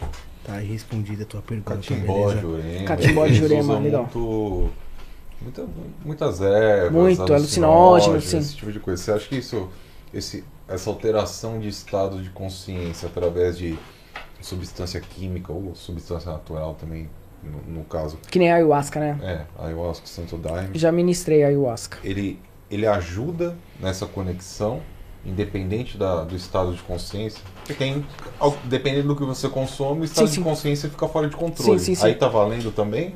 Legal não, ou não? por exemplo, é... não porque não tem sabedoria, né? Porque aí você vai se destruir. É, eu acho que cada pessoa ela tem uma linguagem. Então, se pra você você vai adquirir alguma sabedoria usando a ayahuasca, beleza. Mas você não tem que levar aquilo como se você só adquirisse aquela sabedoria espiritual usando a ayahuasca. Você pode fazer projeção astral através de técnicas que não envolvem o consumo de, de, de alucinógenos. Entende? Então é um caminho. Se é certo ou errado, não vai depender da pessoa. Eu, particularmente, não me dou muito bem com a ayahuasca. Tanto que eu saí do xamanismo. Um dos motivos foi porque eu não gostava de consagrar ayahuasca. Eu Eu, nunca passo tomei, muito mal. Tem gente que falou que a primeira vez que toma. Eu passo muito mal. Eu Qual é a sensação? diarreia. Eu nunca tomei isso, eu nunca tenho- tomei. O ayahuasca, ele vai mexer, vai atuar diretamente na sua glândula pineal. Então, por exemplo, o que um yogi, o que um budista, um monge tibetano leva anos fazendo vipassana, meditações, né, intensas, o cara que toma ayahuasca, ele dinamiza isso porque ele age de uma maneira mais intensa ali. Então, é, se você está preparado para essa abertura do seu Adina Chakra, do seu terceiro olho, beleza, né? Porque você vai estar mais assim ligado no mundo espiritual. Então você vai ver coisas, você vai ter desdobramento, você vai ter né, umas certas, certas euforias. Se você está preparado para isso e é isso que você quer, beleza.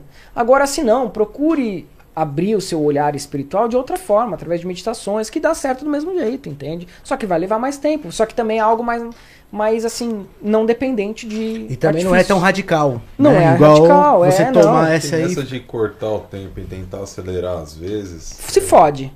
Acontece igual o, Glau- o filho do Glauco, o cartunista.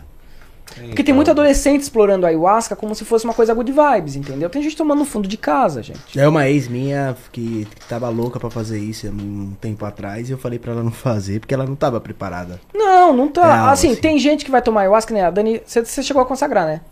A Dani consagrou e, tipo, cagou e acabou, né? Nunca mais. Nunca mais. Mas você não teve, né? Uou! Literalmente, né? Mas você não teve, né? Essa vibe, uou! Não, eu tive. Teve vibes? Eu tive uma vibe assim, eu tive uma resolução de, de uma, de uma dificuldade minha pra resolver alguma coisa e me ver ao longo da semana, tipo, ah, é isso. Resolvi, pronto. Resolvi. Então, por exemplo, eu, eu não quero que a. Por exemplo, a, a Raquel, minha namorada, eu não quero que ela consagre. Porque ela já tem uma mediunidade ostensiva. Se ela consagrar ayahuasca, ela pode ter uma situação reversa, que não vai ser muito positiva pra ela. A ayahuasca não é pra todo tipo de pessoa. Se você pega aquela pessoa que é extremamente descrente, que ela não acredita em nada, e ela precisa de uma coisa mais forte pra dar um boom e ela passar a ver que o mundo espiritual existe, aí ela consagra a ayahuasca, que ela vai ter umas experiências místicas. Mas agora, se a pessoa já é muito sugestionada, se a pessoa já tem um, né, uma vida ali meio. Ela consagra, ela vai ter um. Ah, aí não volta. Tem gente que, se você tiver um gene, por exemplo, para esquizofrenia, quando você consagrar ayahuasca em grande quantidade, isso pode ter uma ativação do gene de esquizofrenia. E aí você não volta. E aí você quadro fica clínico. muito louco. É, tipo, entende? Então, a ayahuasca ela é uma medicina da floresta muito respeitada dentro de um contexto de uma egrégora xamânica. Né? Não é você tomar no fundo de casa e falar assim, ah, vou brincar de pajé, vou consagrar a ayahuasca. Vai tomar no cu, né? Vou virar Mas idiozinho aqui. mas zoeira, Tem muita gente se ferrando, gente morrendo. É, gente morrendo mal, passando mal com ayahuasca. compra um livro, acha que tem. Conhecimento, tem é. venenosa, cara. É, É, igual não você pode. comer baiacu num restaurante japonês mesmo. É, exatamente. Tem a quantidade certa, tanto que no Japão, o cara, se, se você comeu no restaurante ele- e você morreu, o cara vai preso. Leva anos e anos pra um, um chefe se formar nesse- nível. Ele olha teu peso, quanto Muito. sua Os caras com baiacu é criterioso, velho. Só pra você sentir um, um ad- adormecer, né? Eles são muito criterioso. Isso é Galera, verdade. pera aí que eu já volto. Fiquem à vontade aí. Aliás, morreu um, um rapaz no final do ano passado, né? Ele tava saindo com o Iaô, vai, tava se iniciando no canal. Eu lembro disso aí. Eu não lembro qual a, a doença que ele tinha, mas o pai de santo falou: não, você não precisa mais tomar Foi. remédio. Foi. Ele morreu dentro do, do culto. Do culto, é, lá, ele saiu de tava Iaô e se preocupado, fudeu. Morreu. Porque achou que o orixá ia proteger, porque não vai, velho. Você tem uma estrutura biológica, genética. Você não pode substituir a medicina com crença espiritual. A crença espiritual é para dar um apoio energético. Você tem que caminhar no paralelo. Que nem esse, Mas esse- tem pessoas que fazem cirurgias espirituais. Tudo bem, mas não? tem que caminhar em paralelo com cirurgias tradicionais da Cara, você for em medicina. algum terreiro, alguma casa falar, não precisa ir no médico não. Cai fora. Porque o, o, o corpo material, ele precisa de remédio, cara. É. É, diferente. Você É, pode... porque assim, toda doença ela começa no nível energético, tá? Toda doença. Só que algumas, algumas pessoas já tá manifestado, já tá na carne. Então não é um banho de erva, não é um- nem uma saída de santo, não é nem no culto que ela vai tirar. Porque ela já está na carne. Não tem o que fazer. Já tá nas... O cân- câncer, metástase, por exemplo. Pô, você vai falar pro cara fazer uma cirurgia espiritual. Você pode até falar assim pra ele, ó, vamos tentar. Eu acho legal, né? Porque a fé realmente é um instrumento miraculoso, né? Mas você chegar e vender isso como uma cura, ah, é tiro no pé, cara. Mas tem muita gente que faz isso, cara. E olha na internet lá. É, olha, tal, é a mesma coisa. O pessoal quer evitar psiquiatra. Então o pessoal não gosta de psiquiatra. Eu também não, não sou muito chegado em psiquiatra. Mas tem alguns casos que você vê que a pessoa precisa tomar remédio, caralho. E você falar pra ela que é egum, que ela tomando um banho X, que ela indo no- no- na sessão de descarrego da igreja, que ela vai. Não vai, cara, porque ela tem um gene de esquizofrenia ali despontando nela. Entende? Então, é, tem que tomar muito cuidado quando você fala dessas curas espirituais, né? Principalmente no âmbito psicológico. Porque aí você cai nesse ledo engano de achar que ayahuasca, que daime, que esses, essas coisas curam qualquer coisa. Não é assim. É, ayahuasca é muito mais pra você despertar espiritualmente do que você pra curar algo. Tá? Já começa por aí. Tem gente que fala assim: ah, eu tô depressivo, vou tomar ayahuasca. Aí você larga o, o Rivotril, Escitalo- você larga o Escitalopram pra ficar Depaquena. viciado em ayahuasca. É. Pra ficar viciado em ayahuasca. Você trocou só uma substância por outra. Como que funciona lá na sua casa? Você tem um tipo de iniciação para, por exemplo, Sim. a pessoa. Sei lá, se a pessoa tem um caminho sacerdotal, vamos supor. Sim. Você tem um tipo de iniciação para essa pessoa, ou para outra pessoa, ó, eu quero ser satanista, eu quero me iniciar. É, tem gente que se- tem gente que não faz iniciação, só faz o pacto, por exemplo, eu sou comerciante.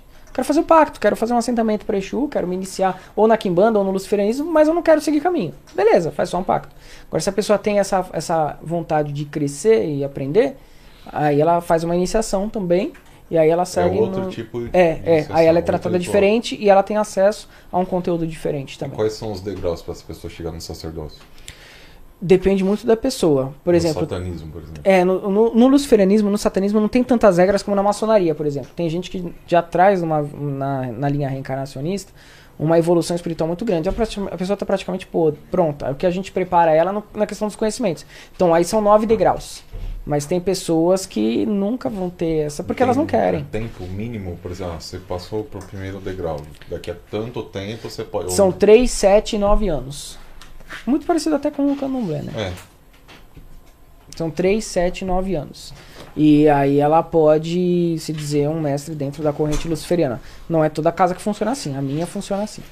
E daí ela pode abrir uma casa dela. Sim, tranquilo, vai abrir a casa dela. Se ela quiser não fazer magia, tem muito luciferiano ateísta, é, ateísta, tem muito satanista ateísta. Eu tenho e- e que- pessoas que gostam da, da figura, do, do arquétipo, né? Que elas não acreditam naquilo religiosamente. E tem muita gente que quer levar pra linha da magia. Então fica a escolha dela. A gente não fica ditando muito que a pessoa deve acreditar ou não. Ela tem que experimentar. A gente é da linha de experimentação. Se não funcionar pra ela, ela não tem que ficar. Galera, tem um assunto que eu quero conversar com vocês, até tá bombando na internet, eu queria ver a opinião de vocês aqui, o Igor Andrige, galera, pra quem não conhece, ele é, é um ex-rota, tá bom?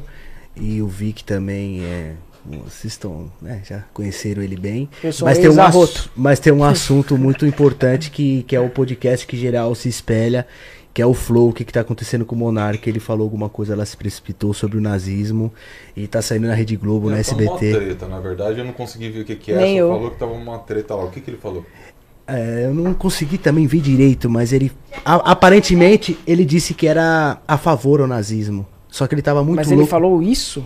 Aparentemente, sim, é o Tem- que tá rolando. Nossa, que imbecil. Foi isso, Vê aí, Dani? ô, Pro- pra- Tem direito a ter um partido Tem como ver aí? É meio que isso. As pessoas têm que ter direito a ter um partido nazista. no Tem que permitir as pessoas de serem idiotas, ele falou assim. Então. Pra é, matar? Ah, tá. falou Então que tá bom. As eu pessoas posso. têm que Ah, ter direito entendi. de serem idiotas. Então Elas tá. podem. Eu acho que teria que permitir a pessoa se manifestar. Se você pudesse também permitir eu dar um tiro nela. Tava- Porque aí eu já reconheço que é onde tá o nazista, eu vou lá e tá. tá, tá, tá, tá, tá, tá. É, pois Beleza, se for assim, é que nem aqueles bonequinhos, né? Que sobe e se marreta, assim. Ô, Beleza. sabe tá pegando lá no Flow, coloca uns comentários aí. É, galera, comentem aí o que, que tá acontecendo no Flow. Eu fiquei sabendo agora há Que pouco. imbecilidade, Mas tá cara. doidão? Tá, todos os canais, assim, tipo, todos mesmo, até canais que, que apareceram no Flow, estão se Se esse cara se candidatar, ele é eleito, tá? Justamente por falar essa merda. Porque a quantidade de idiota no Brasil é O muito Monark? grande. É. Não. Porque o Igor não tem nada a ver, galera. Não, o É Igor é de boa, mas sempre vai ter os idiota que, que vai atrás de um argumento desse, cara.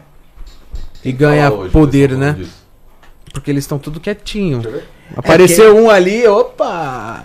É, galera, e rea- é, realmente eu fiquei meio, meio chateado, né? Porque. Os Não, avós é. são fugitivos de Auschwitz, Então. paternos. Exatamente, e tá dizendo que. Uma desgraça do caralho, velho. É, teve uma delegada, por exemplo, que falou que ele pode pegar de 5 a 8, de 5 a 8 anos de cadeia, se eu não me engano, tá, gente? Eu tô só vendo rumores, tá? Eu não tô afirmando nada aqui. Só tá comentando do assunto que tá bombando na Ele internet. tá respondendo ao pessoal aí, eu... É, exatamente. Então, o o Andrige, será que isso pode dar cadeia mesmo pro Monark, por exemplo, se ele se, ele foi- Ah, se ele falou alguma coisa precipitada? Eu não sei o que ele falou, mas dependendo do que ele falou, ele pode responder por crime sim, cara. Incitar a violência, Apologia ao nazismo. Apologia ao crime, nazismo. entendeu, cara? Mas que. Eu tô besta ainda. Porque eu já sabia que o Monark falava groselha desde que começou aquele flow lá, desde que ele foi entrevistar o Mastral, que ele só falou merda atrás de merda. Agora, apologia ao nazismo. Ele chutou, foi a Chutou. Roberto Salva de palmas, cara. Tem gente que não gosta realmente de ter podcast, não gosta de ter vida pública. Então, inconscientemente, ele cria gatilhos para as pessoas odiarem ele e ele poder cair fora daquilo. Se você quer abrir mão do podcast, é mais fácil sair do que ficar causando ali, porque vai sobrar pro Igor, né? É. Exatamente, sobrou por... Porque uma coisa é você estudar sobre o assunto sua vida inteira e você tá num podcast e você aprender, ser liberto, você ter algumas opiniões e, e discutir a sua opinião que você vive, o seu mundo que você vive, beleza, vai conversar, um respeita o outro e a gente vai continuar. Agora uma coisa é você. Não, é porque o pessoal acha que Monark. permitir opinião é permitir brutalidades ideológicas. Exatamente. Então existe uma discrepância entre você permitir opinião e permitir que o outro fale o que quer. É uma discrepância totalmente errada, velho. Exatamente. Porque contra fatos não há argumentos. Isso. Então ele não pode, assim, falar assim, ah, é opinião. O nazismo não é opinião. Quer mais um golinho aí? Não. Nazismo não. Tudo bem. Nazismo não é opinião. Não, pode pôr então. Me intimou, vai. Fica à vai. vontade, pô, tá em casa, galera. Ó, resumindo, ele falou Você assim, viu? cara. Falou, eu acho que tinha que ter o partido nazista reconhecido por lei, Só um as pouquinho. pessoas têm direito a ser idiota, E. Acertei o que eu falei, ufa. Aí tem uma moça lá que falou, porra, a gente tá falando de holocausto, não sei o que eu falar, mas lá é quando era a maioria, se tiver uma minoria aqui não vai ser holocausto. Aí depois passa ele falando que ele falou aquilo porque tava bêbado, mas resumidamente é isso aí. Resumidamente, o que, que ele quer dizer? Sua opinião, Resumidamente. Vicky. Na- Então, resumidamente, é cara, nós estamos vivendo uma- um período da história do Brasil, não só do Brasil, do mundo, em que as mentes estão extremamente polarizadas. Então, o acesso ao ódio é muito grande. As pessoas, na busca de externalizar o ódio que está reprimido delas, elas podem entrar nesse tipo de ideologia, né? colocar? Que parte com uma premissa democrática, mas não é. Acho que pode cair. Então, o, é melhor não colocar. É, Então, o Flow derruba. o monarca fala: Ah, eu acho que as pessoas têm direito de ser nazistas. Isso vai dar o direito delas terem essa opinião e também de externalizar o ódio delas. Porque ninguém vai falar assim: "Ah, eu sou, eu sou nazismo, eu sou nazista, mas eu, eu não vou, eu não vou fazer o que fazer coisa de ruim não. Eu só vou ficar aqui com a minha opinião de ser nazista mesmo". Não, em algum momento ela vai querer externalizar aquilo que ela acredita. Todos nós externa- externalizamos aquilo que a gente acredita.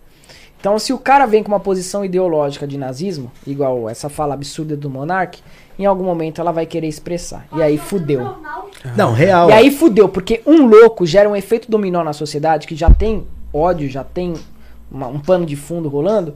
Um louco vai derramar um dominó, igual no V de Vingança, que quando você vê um dominó já, já se espalhou, entende? É porque uma coisa é você expor sua, sua, sua opinião, as suas loucuras, você ser um cara anônimo. Agora uma coisa você. É, É que você influencia a pessoa. você Influencia. influenciar um, um público Tem gente gigantesco, né? louquinha, com vontade de, de fazer merda, entende? Tem gente segurando pra não fazer merda, porque leva uma vida frustrada, não transa, né, tá, enfim, não, não pode fazer nada, tá com a vida super recalcada, tá toda fodida, tal. Tem gente que só tá esperando uma- um pinguinho de combustível na fogueira pra poder fazer É, o uma pinguinho merda. lá, onde o cara já É, tá embaixo aí chega um cara na internet e fala assim, vamos fundar um partido nazista, acabou. É o que ele precisava. É a deixa. Esses caras não têm nada a perder. A gente tá lidando com pessoas que já não têm nada a perder. Que elas estão, estão extremamente ensandecidas. Então aparece um retardado desse falando um negócio desse. Ah, vamos. Eu acho que o nazismo. é, tem pessoas que poderiam. é, eu acho que poderia ser permitido uma ideologia nazista. Cara, Caralho, vai é dar louco, merda velho. de novo. É é aquela música, vai dar merda, mano. vai dar merda. Meu Deus do céu. Tá que pariu. Monark, hein? você viajou demais, meu Monark. Mano, você viajou muito, assim, surreal. Tchau, velho. Igor, estou disponível. É...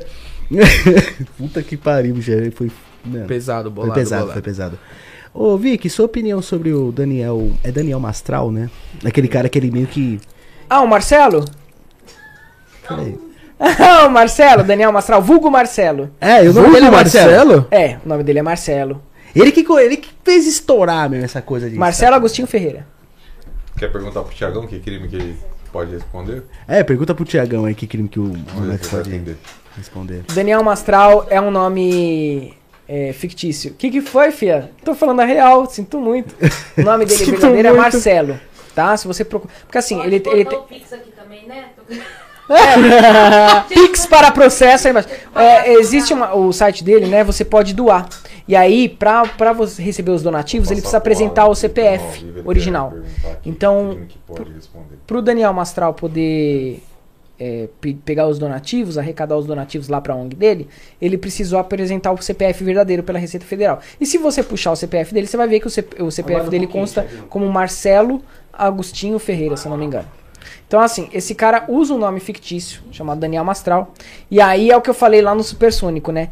Personagem monstro. Personagem maravilhoso. Qual que é o nome da seita satanista dele? A Irmandade. Parece A nome de filme de Sessão da Tarde, Mas né? tem Ele escreve. um filme, uma série.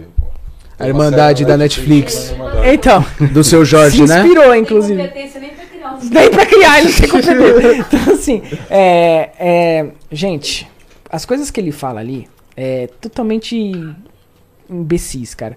Ele fala uma, uma hora sobre o, o adenocroma, né? Que as pessoas matam criança pra.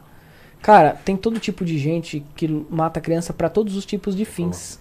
Você não pode imputar sobre isso, você não pode imputar isso nas costas do satanista. Porque semana retrasada, por exemplo, sai uma matéria no jornal de um pastor que botou fogo no enteado dentro de uma caixa porque ele, a mulher dele traiu ele com outro. Botou fi- fogo no filho dela.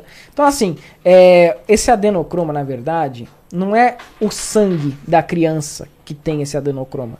O que ele está se referindo, na verdade, é a energia vital, é o prana. Que você consegue esse prana, por exemplo, na galinha do, do, do- do- da oferenda do pessoal do candomblé.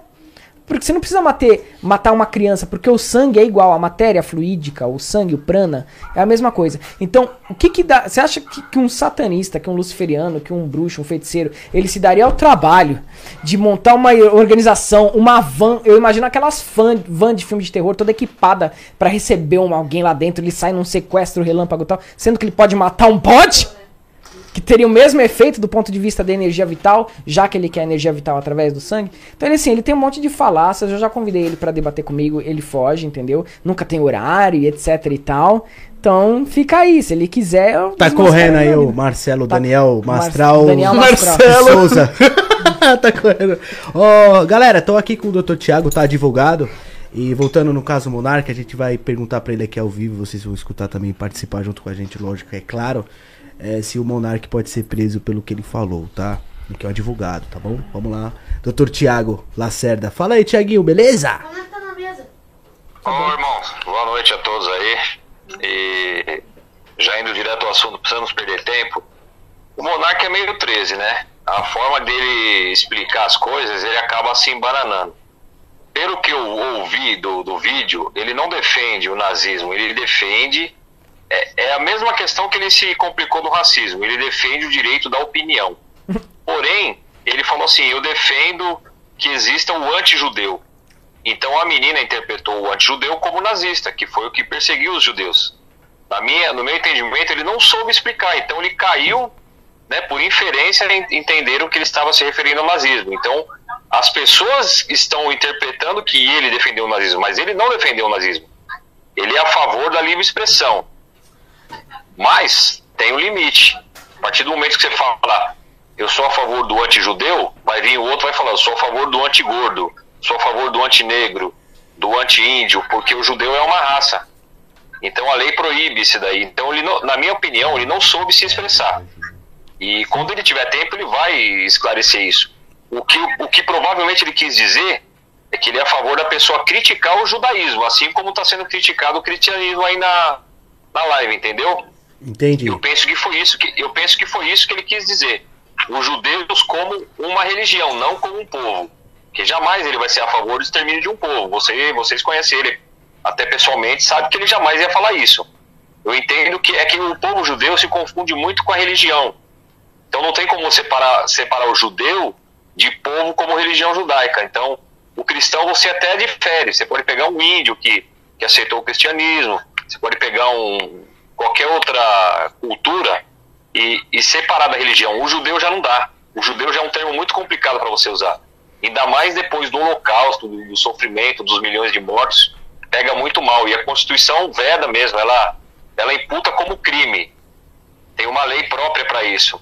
Então, te fala fabricar, comercializar, distribuir, veicular símbolos, emblemas, distintivo ou propaganda que induzam a cruz suástica ou gamada para fins de divulgação do nazismo.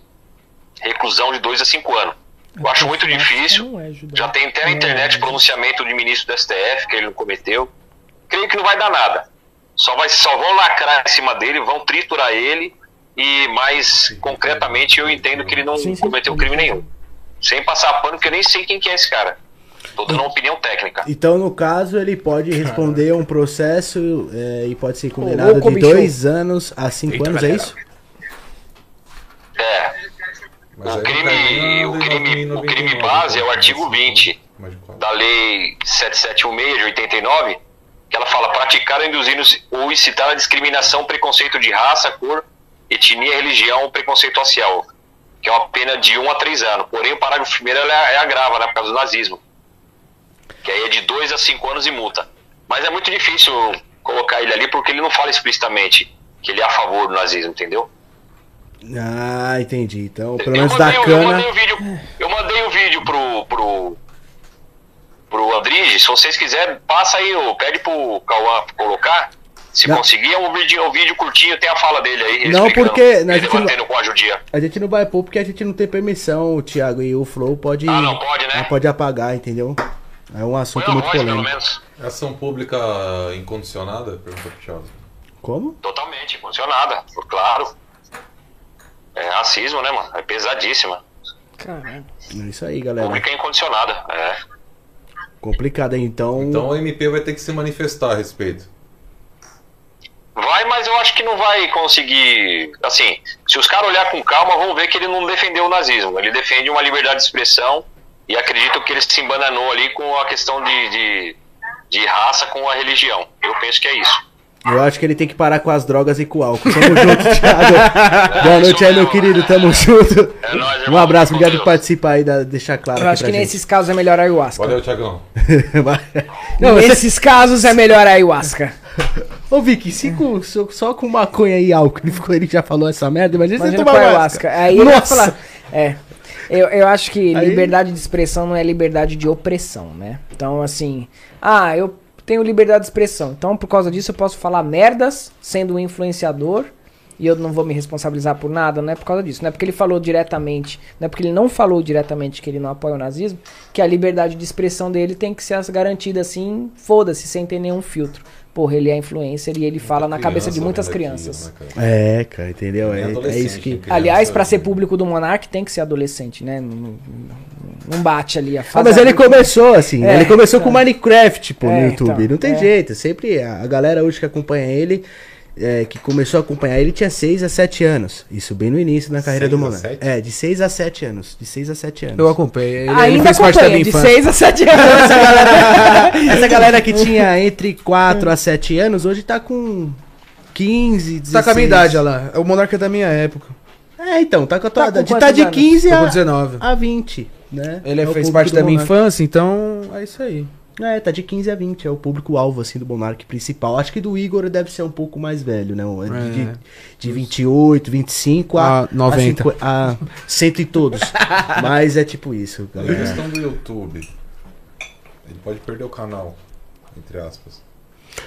Olha, eu não sei se é, não acredito que ele pode, possa perder o canal, mas do jeito que tá, que tá repercutindo isso, ele vai perder todos os patrocínios. Então, o Flow, eu já vi que ele tinha iFood, tinha. já Ai, fez com a iFood, cara. O Habib's. cara vai perder iFood. E o Perdia. iFood pega pesado, porque já cancelou o ele. patrocínio, não- não sei que não sei o que ele tinha falado uma vez que ele já chegou Do fa- do iFood. Foi. É, acho que foi do iFood, acho que ele nem tem mais, né? É, principalmente esses os anúncios que ele faz, ele perdeu todos assim, ninguém tá apoiando ele. Foi tipo quando basicamente o que aconteceu com o DJ Ives, né? Que aí geral parou de seguir ele, o Xande mandou ele embora, tipo, falou, mano, você é loucão, você O deu... Capitão Ives. É, o Capitão Ives. é. perdeu o patrocínio, perdeu tudo, entendeu? Então, assim, é a mesma coisa que tá acontecendo com ele, Mas entendeu? em regra do YouTube em si. Olha, se Sem começar a de denunciar, se começar a denunciar o Flow por, de- por é, a diretriz do YouTube, se você postar um vídeo ou um ao vivo e tiver algum discurso de ódio, você pode perder sim, tomar um strike. Né? Mas acho que perder, provavelmente não. São três strikes? São três strikes. É, eu, o meu canal, E os daquela, strikes têm validade, né? daquela primeira placa minha LNTV, era um canal que eu tinha de 2 milhões. Essa placa aqui de um. eh, tinha quase 2 milhões, 1 milhão e 900 mil. Essa, essa primeira placa é do meu outro, do meu principal canal que tem 2 milhões, quase 2 milhões e 700. Nesse LNTV eu tomei 3 strikes de uma vez, já perdi. Plau. Tome. Não teve nem, não teve nem como ter tempo. Cara, na época tava viralizando um vídeo de, de, de Viagra. Tava viralizando esse tipo de vídeo. Trollagem, e- né? Trollagem, e tava todo mundo fazendo assim, todo mundo que tava... Ejecu- ejacule como um cavalo, aquelas coisas É, assim. exatamente. Esses videozinhos aí que a gente é, é blogueiro, a gente é youtuber, né, meu? A gente vai na onda que tá em todo mundo, né? A É, gente tipo, vive de view, tomei né? Viagra na frente dela, fiz ela tomar Viagra na minha frente, olha no que É, deu. tipo, Ah, entendi. Essas, Entendeu? essas Tipo, stay assim. dei Viagra pra minha mulher e olha o que que aconteceu. Aí coloca ela de capa de calcinha. Aí você fazia isso? coisas Você- fazia essas é, eu gravava a minha vida, né? Então eu mesclava esse tipo de conteúdo. Então eu gravei uns três vídeos aí, mais ou menos, cada um bateu acho que de 700 a 1 milhão de view. Eu acho que ele não vai perder o canal, não, mas eu acho que o flow é muito grande, mas eu acho que ele vai sofrer uma represália dura. E aí vai gerando aquela. aquela. aquela aquele certo bloqueio com o público, né? E aí o pessoal vai deixar de consumir tanto. Real, é. Eu tô triste, assim, porque eu, eu, eu acho que ele falou isso pelo efeito de drogas e álcool. É muito Tá complicado. truginada, quer um rival a menos? Agora você vai dizer. Não, É, por um lado. É, por um lado, sei lá. É que eu gostava de assistir o Flow, assim. É, eu gosto de assistir. Eu gostava. É. Pô, mas eu não conheço, mano. Mas, cara, eu prefiro quando a pessoa fala as bostas assim, sabe? Porque a gente já sabe que o cara é um trouxa. Que é e- retraído, É, né? é, do Do que ele nada. esconder e manter essa opinião obscena, assim. Eu, eu acho que agora eu sei pelo menos um pouco mais sobre o, o Monark. Não julgando ele, né? Mas já vi que o cara é mais trouxa do que eu imaginava. Enfim, É isso aí, galera. ossos do ofício. Ah, palmas para o Monark, palmas. É, uma salva de Palmas palmas. pro, pro Monark, mano? Não, palmas porque ele foi muito trouxa. Perdeu tudo. É, não ia pegar muito bem. não pegou muito Palmas isso aí, não. sarcásticas. Sarcástica, isso. É, então tipo pronto. prova de zoeira, cara. Palma de zoeira, Juan. Entendi, entendi. Palmas irônicas. Chapou? É, galera. Eu vou- deixa eu te perguntar, Vicky. Tu viu aquele show do Travis Scott que deu. Vi. Vi. Que teve um simbolismo e tal. É, e teve mortes no, no Sim, show sim, dele. Sim, sim. Tu acredita que pode ser Cara, Daniel portal. Abriu. falou que é, que foi planejado. E E que abriu um o portal do inferno. falou mesmo, é, isso aí que não é zoeira, ele realmente falou. Ele falou isso aí. Sério? É, cara, é que assim, aí a gente teria que falar desde o começo da carreira do Travis Scott. Ele sempre fez esse tipo de anúncio, cara. Sim. Então ele sempre pegou nessa via, essa veia meio alucinógenos, ocultistas, pá, não sei o que. Aí aconteceu uma desgraça ali e associou-se isso. Mas ele sempre veio com essa imagem. Não é só naquele show, que foi dito que ele fez naquele show. Mas ele sempre colocava olho Illuminati, etc e tal. A equipe de marketing dele apostou nisso. Aí aconteceu essa merda. Eu mas, não mas vejo... aqui desse foi demais, né? Foi, foi Muito nesse- simbolismo eu, eu até não demais. vejo Eu não vejo ligação, entende? Mas é aquela coisa, tem vários tipos de loucos, eu não posso responder por, por todos os loucos, entende? Eu não sei quem tá por trás da carreira dele, não conheço a fundo a carreira dele, assim. Então não, não tenho uma opinião formada sobre isso, mas que o simbolismo sempre esteve presente, sempre esteve presente, entendeu? Não foi só naquele show, entende? E é aquela coisa, né? Pra mim, se você tem que culpar alguém, você tem que culpar a organização que deixou aquilo superlotar de um jeito sem, sem discrepância. E outra coisa também, galera que vai nos shows aí e tal, eu, quando a gente. Eu sempre fui em show de rock, né? Se eu sabia que a casa ia estar superlotada, eu não pegava grade, velho. Porque a chance de você ter um sufocamento ali é muito grande. Eu assisti um um Metallica no Morumbi, por exemplo. Nossa. Primeira vez que eles vieram depois de muito tempo. Foi em 2000 e 2001. Não, 2000, de- 2011, desculpa. Tava com 20, 21 anos. Em 2010, 2011. Então, assim, eu sabia que aquele show ia estourar. Dito e feito, foi no Pacaembu. Lotou. Foi no Pacaembu? Acho que foi no Pacaembu. Lotou. O que, que eu falei? Ah, eu vou pegar arquibancada. Peguei arquibancada assistindo uma boa. Então, se você vai num tipo de show com alta concentração, porra, meu. ah, Vê ali onde você vai ficar. Porque, por exemplo, eu sou pequeno, tenho 1,60m, eu sumo nos caras. Tem que ter Tem. energia pra se E- movimentar. e Uma hora você desmaia pode... mesmo, desmaia mesmo, porque começa a pressionar o peito, desmaia. As pessoas morreram no show do Travis Scott por causa disso.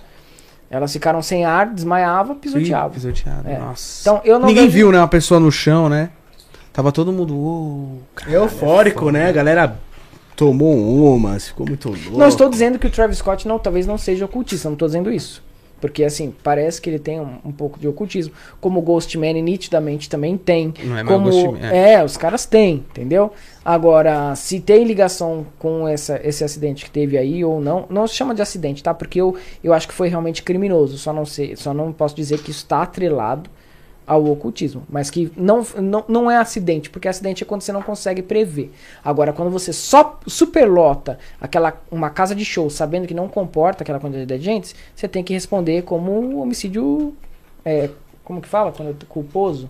Culposo é quando não, Não tem existe... esse culpa, né? não tem- Doloso. Não existe é, vontade. Prerrogativa de Doloso é vontade. quando tem dolo, você Quando quis tem- fazer aquilo. Então, eu acho, cara, porque meu, absurdo que É fizeram ali. mesmo, a mesma analogia que a gente faz se a pessoa enche a cara e pega o carro e mata alguém. Doloso. É doloso, ela assumiu o risco. Você sabe que você vai dirigir, entendeu? Então eu acho que ele tem que assumir ah, esse, esse crime aí. Você se recorda do massacre da escola de Suzano? Sim. O satanista da escola de Suzano. É, Sim. saiu esse. Você lembra? É, saiu é. uma criança. É, saiu- porque, sim, cara, lembrou, lógico. O satanismo, o satanismo, o luciferianismo, por ser uma, uma espiritualidade, uma religião é, oculta, velada, né, que as pessoas usam para manchetes de jornais e, tal, Sempre vai ter esses casos esporádicos de que nem de adolescente desequilibrado, que sofria bullying, mata todo mundo na escola e, e vai pegar a página do, do- pegar o caderno do moleque, tá lá, cruz invertida, de cap- Ah, olha lá, ó, era satanista tal.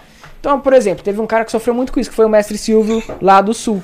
O mestre Silvio tem um templo luciferiano lá no sul e ocorreu de ter um sumiço de crianças. Né? E isso Puta, eu foi. lembro disso aí, Você lembra disso aí? Preso, Foi preso, sofreu uma espancado, represália na cadeia, estuprado, exatamente. Depois descobriu que o cara não teve absolutamente nada a ver com o negócio. Entende? O primeiro que vem na reta é da gente, cara. Que era uma treta, era uma época de campanha eleitoral, acho que era municipal, Foi. salvo engano. E o delegado que estava investigando o caso era crente ferrenho. E ele queria se promover. Então ele fez a campanha em cima. Esse cara assumiu depois o que ele fez, porque ele foi, foi a júri, tá? foi, a, foi pra Então, justiça. Eu não sabia do Ele assumiu. desfecho depois. Do... Ele assumiu e o, o mestre Silvio pôde, pôde voltar à normalidade. Ele foi a público e, e pressionaram, ou você fala, ou você vai, você vai ter a, a imputação penal em cima do que você falou. E aí ele assumiu, falou, não, foi uma estratégia de marketing da equipe e tal, e o mestre Silvio foi. Só que até hoje usam a matéria do Carlos Nascimento no SBT falando que as crianças foram sacrificadas pelo, pelo Silvio. Você entende a merda que acontece? De criança dentro do freezer. É, entende. feio, né? É gore, é Caralho, gore, foi foda. gore. Porque é, é o bode expiatório que encontram, né? Como teve na pandemia, acho que foi no Nordeste, salvo engano, a polícia foi chamada e tinha um culto lá falando que ia matar duas crianças. Eles estavam indo matar duas crianças no meio do Tem culto louco, lá entendeu? Tem louco. pandemia, Tem louco que vai matar. matar criança uja- usando a prerrogativa de ser satanista. Tem louco. Eu vou responder por esses loucos, cara. Como tem, tem pastor que defende que negro é, não, não é uma raça digna, porque segundo o Marco Feliciano, por exemplo, isso aí ninguém fala, né? Mas, por exemplo, segundo o Marco Feliciano, num culto dele, ele falou que a África sofre todo aquele processo de doenças e, e todas aquelas barbáries porque eles têm uma maldição jogada por Noé. Segundo a narrativa bíblica, Noé estava dançando pelado, se embriagando de vinho, e Cã viu o pai pelado dançando, e aí Noé amaldiçoa Cã. Como aquela região da África seria uma região onde tem a concentração dos descendentes de Cã, genealogicamente falando, segundo a prerrogativa bíblica, eles são os amaldiçoados. Então por isso que a África é amaldiçoada. E Marco Feliciano falou isso no culto. Agora eu vou chamar todo cristão de racista por conta do que o, o do que o Marco Feliciano falou? Não, não dá, entende? Então por que, que você vai associar todo satanista à marginalidade se isso é uma minoria também? Entende? Não Real. tem como. É, daí que nem eu falo, existe polícia bom, polícia ruim, advogado bom, Claro, advogado você ruim. tem que ser relativo, num mundo de relativos. Exatamente. E, e Vicky, o pessoal até comentou aqui, até no começo da live, até um mano comentou aqui agora um assunto que eu queria entrar. Aquela parada que o Gustavo Lima fez um pacto, que isso? Ah, que isso? Aquilo a é gente fez amor! Aquilo é Os maravilhoso. É isso. Eu né? fiz, é, eu fiz, eu fiz o Fez um pactozinho com o demo? Eu fiz um vídeo no TikTok, foi pra 2 milhões, 3 milhões de views, falando sobre aquele, a capa do DVD do Gustavo Lima e do clipe do Gustavo Lima. Sim. Cara, arquetipicamente falando, simbologicamente falando, se o cara não precisa entender muito de semiótica não. É, Ele, é uma rápida pesquisa no Google, só analisar ali é, símbolos ocultistas. Ele vai ver que na capa do DVD tem um monte de obelisco utilizado no Egito antigo para representar os deuses, tal, os deuses é, falocêntricos, né? O obelisco é aquele aquele monolito pontudo assim. Aí depois você vai vendo o clipe, ele tá sentado num trono exatamente como Baal Ramon, Baal, o deus dos cananeus, sentado no trono assim, ó. Um barbudo, sentado no trono, aquele olhar expressivo. E o trono que tá o Gustavo Lima, quem abrir aí o, o clipe dele, o o Embaixador é uma uma das músicas do Embaixador. Todas as músicas desse DVD ele faz nesse clipe. O trono dele é nitidamente um bafomé, cara. Tem a chamatrina de bafomé, tem a, a- os chifres de bafomé e as asas, assim. Então o, o, o clipe inteiro, você não precisa ser um grande entendedor de ocultismo. Uma rápida pesquisa ali você já encontra, você já identifica esses elementos. No clipe dele também tem um monte de pinheiro. Pinheiro que é associado às florestas pagãs ali da mitologia nórdica, Cajado do céltica. Papa, tem uma pinha. Sim, tem uma na pinha. Exatamente. Não, tem uma pinha. Tem uma pinha. É, a pinha é muito utilizada em simbologia pagã. A E o- glândula pineal, né? a glândula pineal e o Também o, o chapéu do, do, do Vaticano, aquela mitra papal. Ah, sim. É o chapéu de, dos, dos sacerdotes de Dagon lá. Então, assim, é, tem muita simbologia no clipe do Gustavo Lima que procede dessa, dessa de ponto de vista ocultista pagão. Agora, se ele sabe o que está acontecendo ou não, não sei. Mas que a equipe dele de, de visual, a equipe dele de sabe, sabe porque tá nítido ali. Ah, ah, tá nítido, tá muito exposto, cara. Aí tem que ver se foi a equipe que fez ou ele que mandou, né? Exatamente. Vamos ver se o- Ou ele, ou ele, ou, Ou ele deve curtir faz- também, porque às vezes a pessoa quando não curte alguma coisa, ela não, né? Então, mas aí eu acho que ele não precisava Puxa. também ficar fazendo papelzinho de cristão, né, por fora. Se ele Então. gosta do babado, ele assume igual a Anitta. A Anitta desafiou todo o sistema. A Nitecad, né? Se não me engano. É, a Anitta Iked. Ela é feita pelo Sérgio Pina, um terreiro no candom, de candomblé no, no, no Rio de Janeiro, pelo sacerdote Sérgio Pina. Ela é, ela é feita no candomblé de Ela é Queto. de Oxum? Ela é Iked de Oxum, é. Ela é Iked... Não, ela é Iked, desculpa, ela é Iked de Logum Edé. Ah, é verdade. Ela é de Ologum Edé e ela tem uma posição dentro do candomblé, inclusive tem filmagens dela lá varrendo o terreiro, ela, ela tem uma participação expressiva lá no terreiro. E ela não, não, não, não, não oculta isso. Ela bate de frente com todo um sistema patriarcal cristão e fala: eu, eu sou do candomblé. Eu acho que o Gustavo Lima, se ele gosta de paganismo, se ele gosta. De, ele poderia falar assim: ó, gente, eu gosto do babado mesmo e foda-se, entendeu? Entendeu? Eu, eu acho que. Agora, ficar pagando de Nossa Senhora, não sei o quê, aí é meio complicado, cara. Você pode gostar de Nossa Senhora e gostar do ocultismo, mas fale que você gosta do ocultismo. Ah, tem uns caras que matam uns bodes direto aí, vai cantar Nossa Senhora depois na televisão. É, vai ficar feio. Então, assim. Vai ficar é, feio. é, eu ficar lembrei feio. da Lígia quando veio aqui falou assim, galera. Quem? A Lígia Pessoto, Lígia ela tem Pessotto. um podcast chamado Novapo. Isso, e ela conhece um pouco do mundo artístico, ela sempre dá rolê com o Adriano Imperador e tal. Ela conhece essa, essa nata aí. E ela sempre fala assim, amigo, você não sabe o tanto dessas pessoas que gostam de uma macumbinha. É, não é, É Dani? verdade. Ela fala, cara. adoro macumba, eu só adoro macumba. Você não tem ideia de quantas essas pessoas, Não, esse E na artista gosta de macumba. de Jesus Cristo. E, mas por favor, tá Edir lá Macedo. boi, não é, não é nem bode, tem uns que O matam Edir boi, Macedo cara. iniciado em fato, em assentamento no, debaixo do templo lá de Salomão. Enfim, não vou ficar falando muito, senão. Galera, eu acho que tá ótimo já, né? Não, pera aí, tudo. quem disse? Pera aí, deixa eu fazer mais uma pergunta aqui. Você Ah, acredita? última, É, Você acredita em vida após a morte? A Acredito. tocou nesse Acredito. assunto, né? Nossa, real, né? Fala um acredito em vida após morte, o pessoal pergunta muito sobre vida após morte. Acredito sim.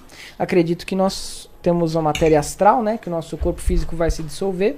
E depois nós vamos habitar através da matéria astral e nos dirigir a outros planos de existência. Enfim, acredito sim. Mas pra onde a gente vai depois da morte? Depende, né? Um Depende monte de onde você está. A vida após morte é um prolongamento dessa, depende de onde você está. A Não forma- depende do que eu fiz? Não, depende de onde você está, depende de quem você é. Você vai ter culpa pelo que você fez. Você vai ter culpa? Sua prisão é somente que vai fazer. Exatamente. Vai projetar o que É, você exatamente. sente. Até o, o seu inconsciente É. é, seu juízo. Ele vai assumir ali pra onde você vai. Então, por exemplo, se você. Vamos, vamos falar, por exemplo, mitologia nórdica, os vikings.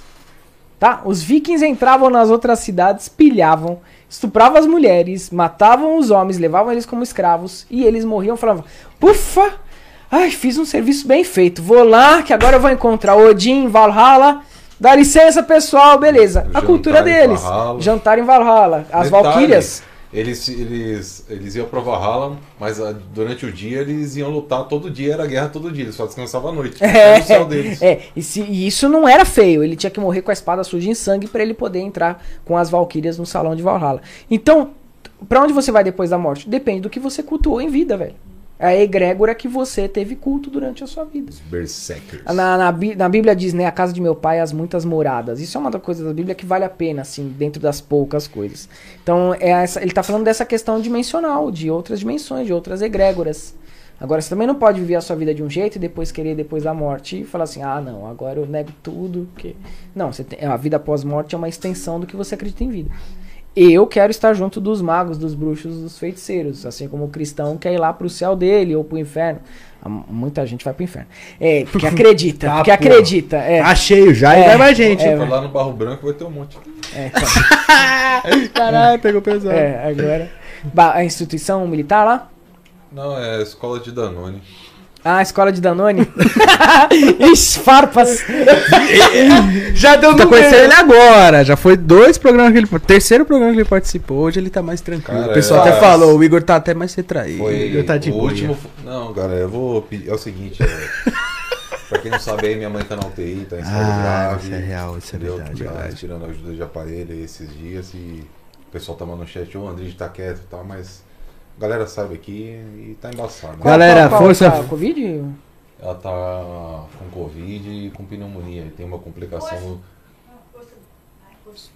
Tem uma complicação nos pulmões que ela foi professora a vida inteira. E na, na época era só giz, né? De cera. É,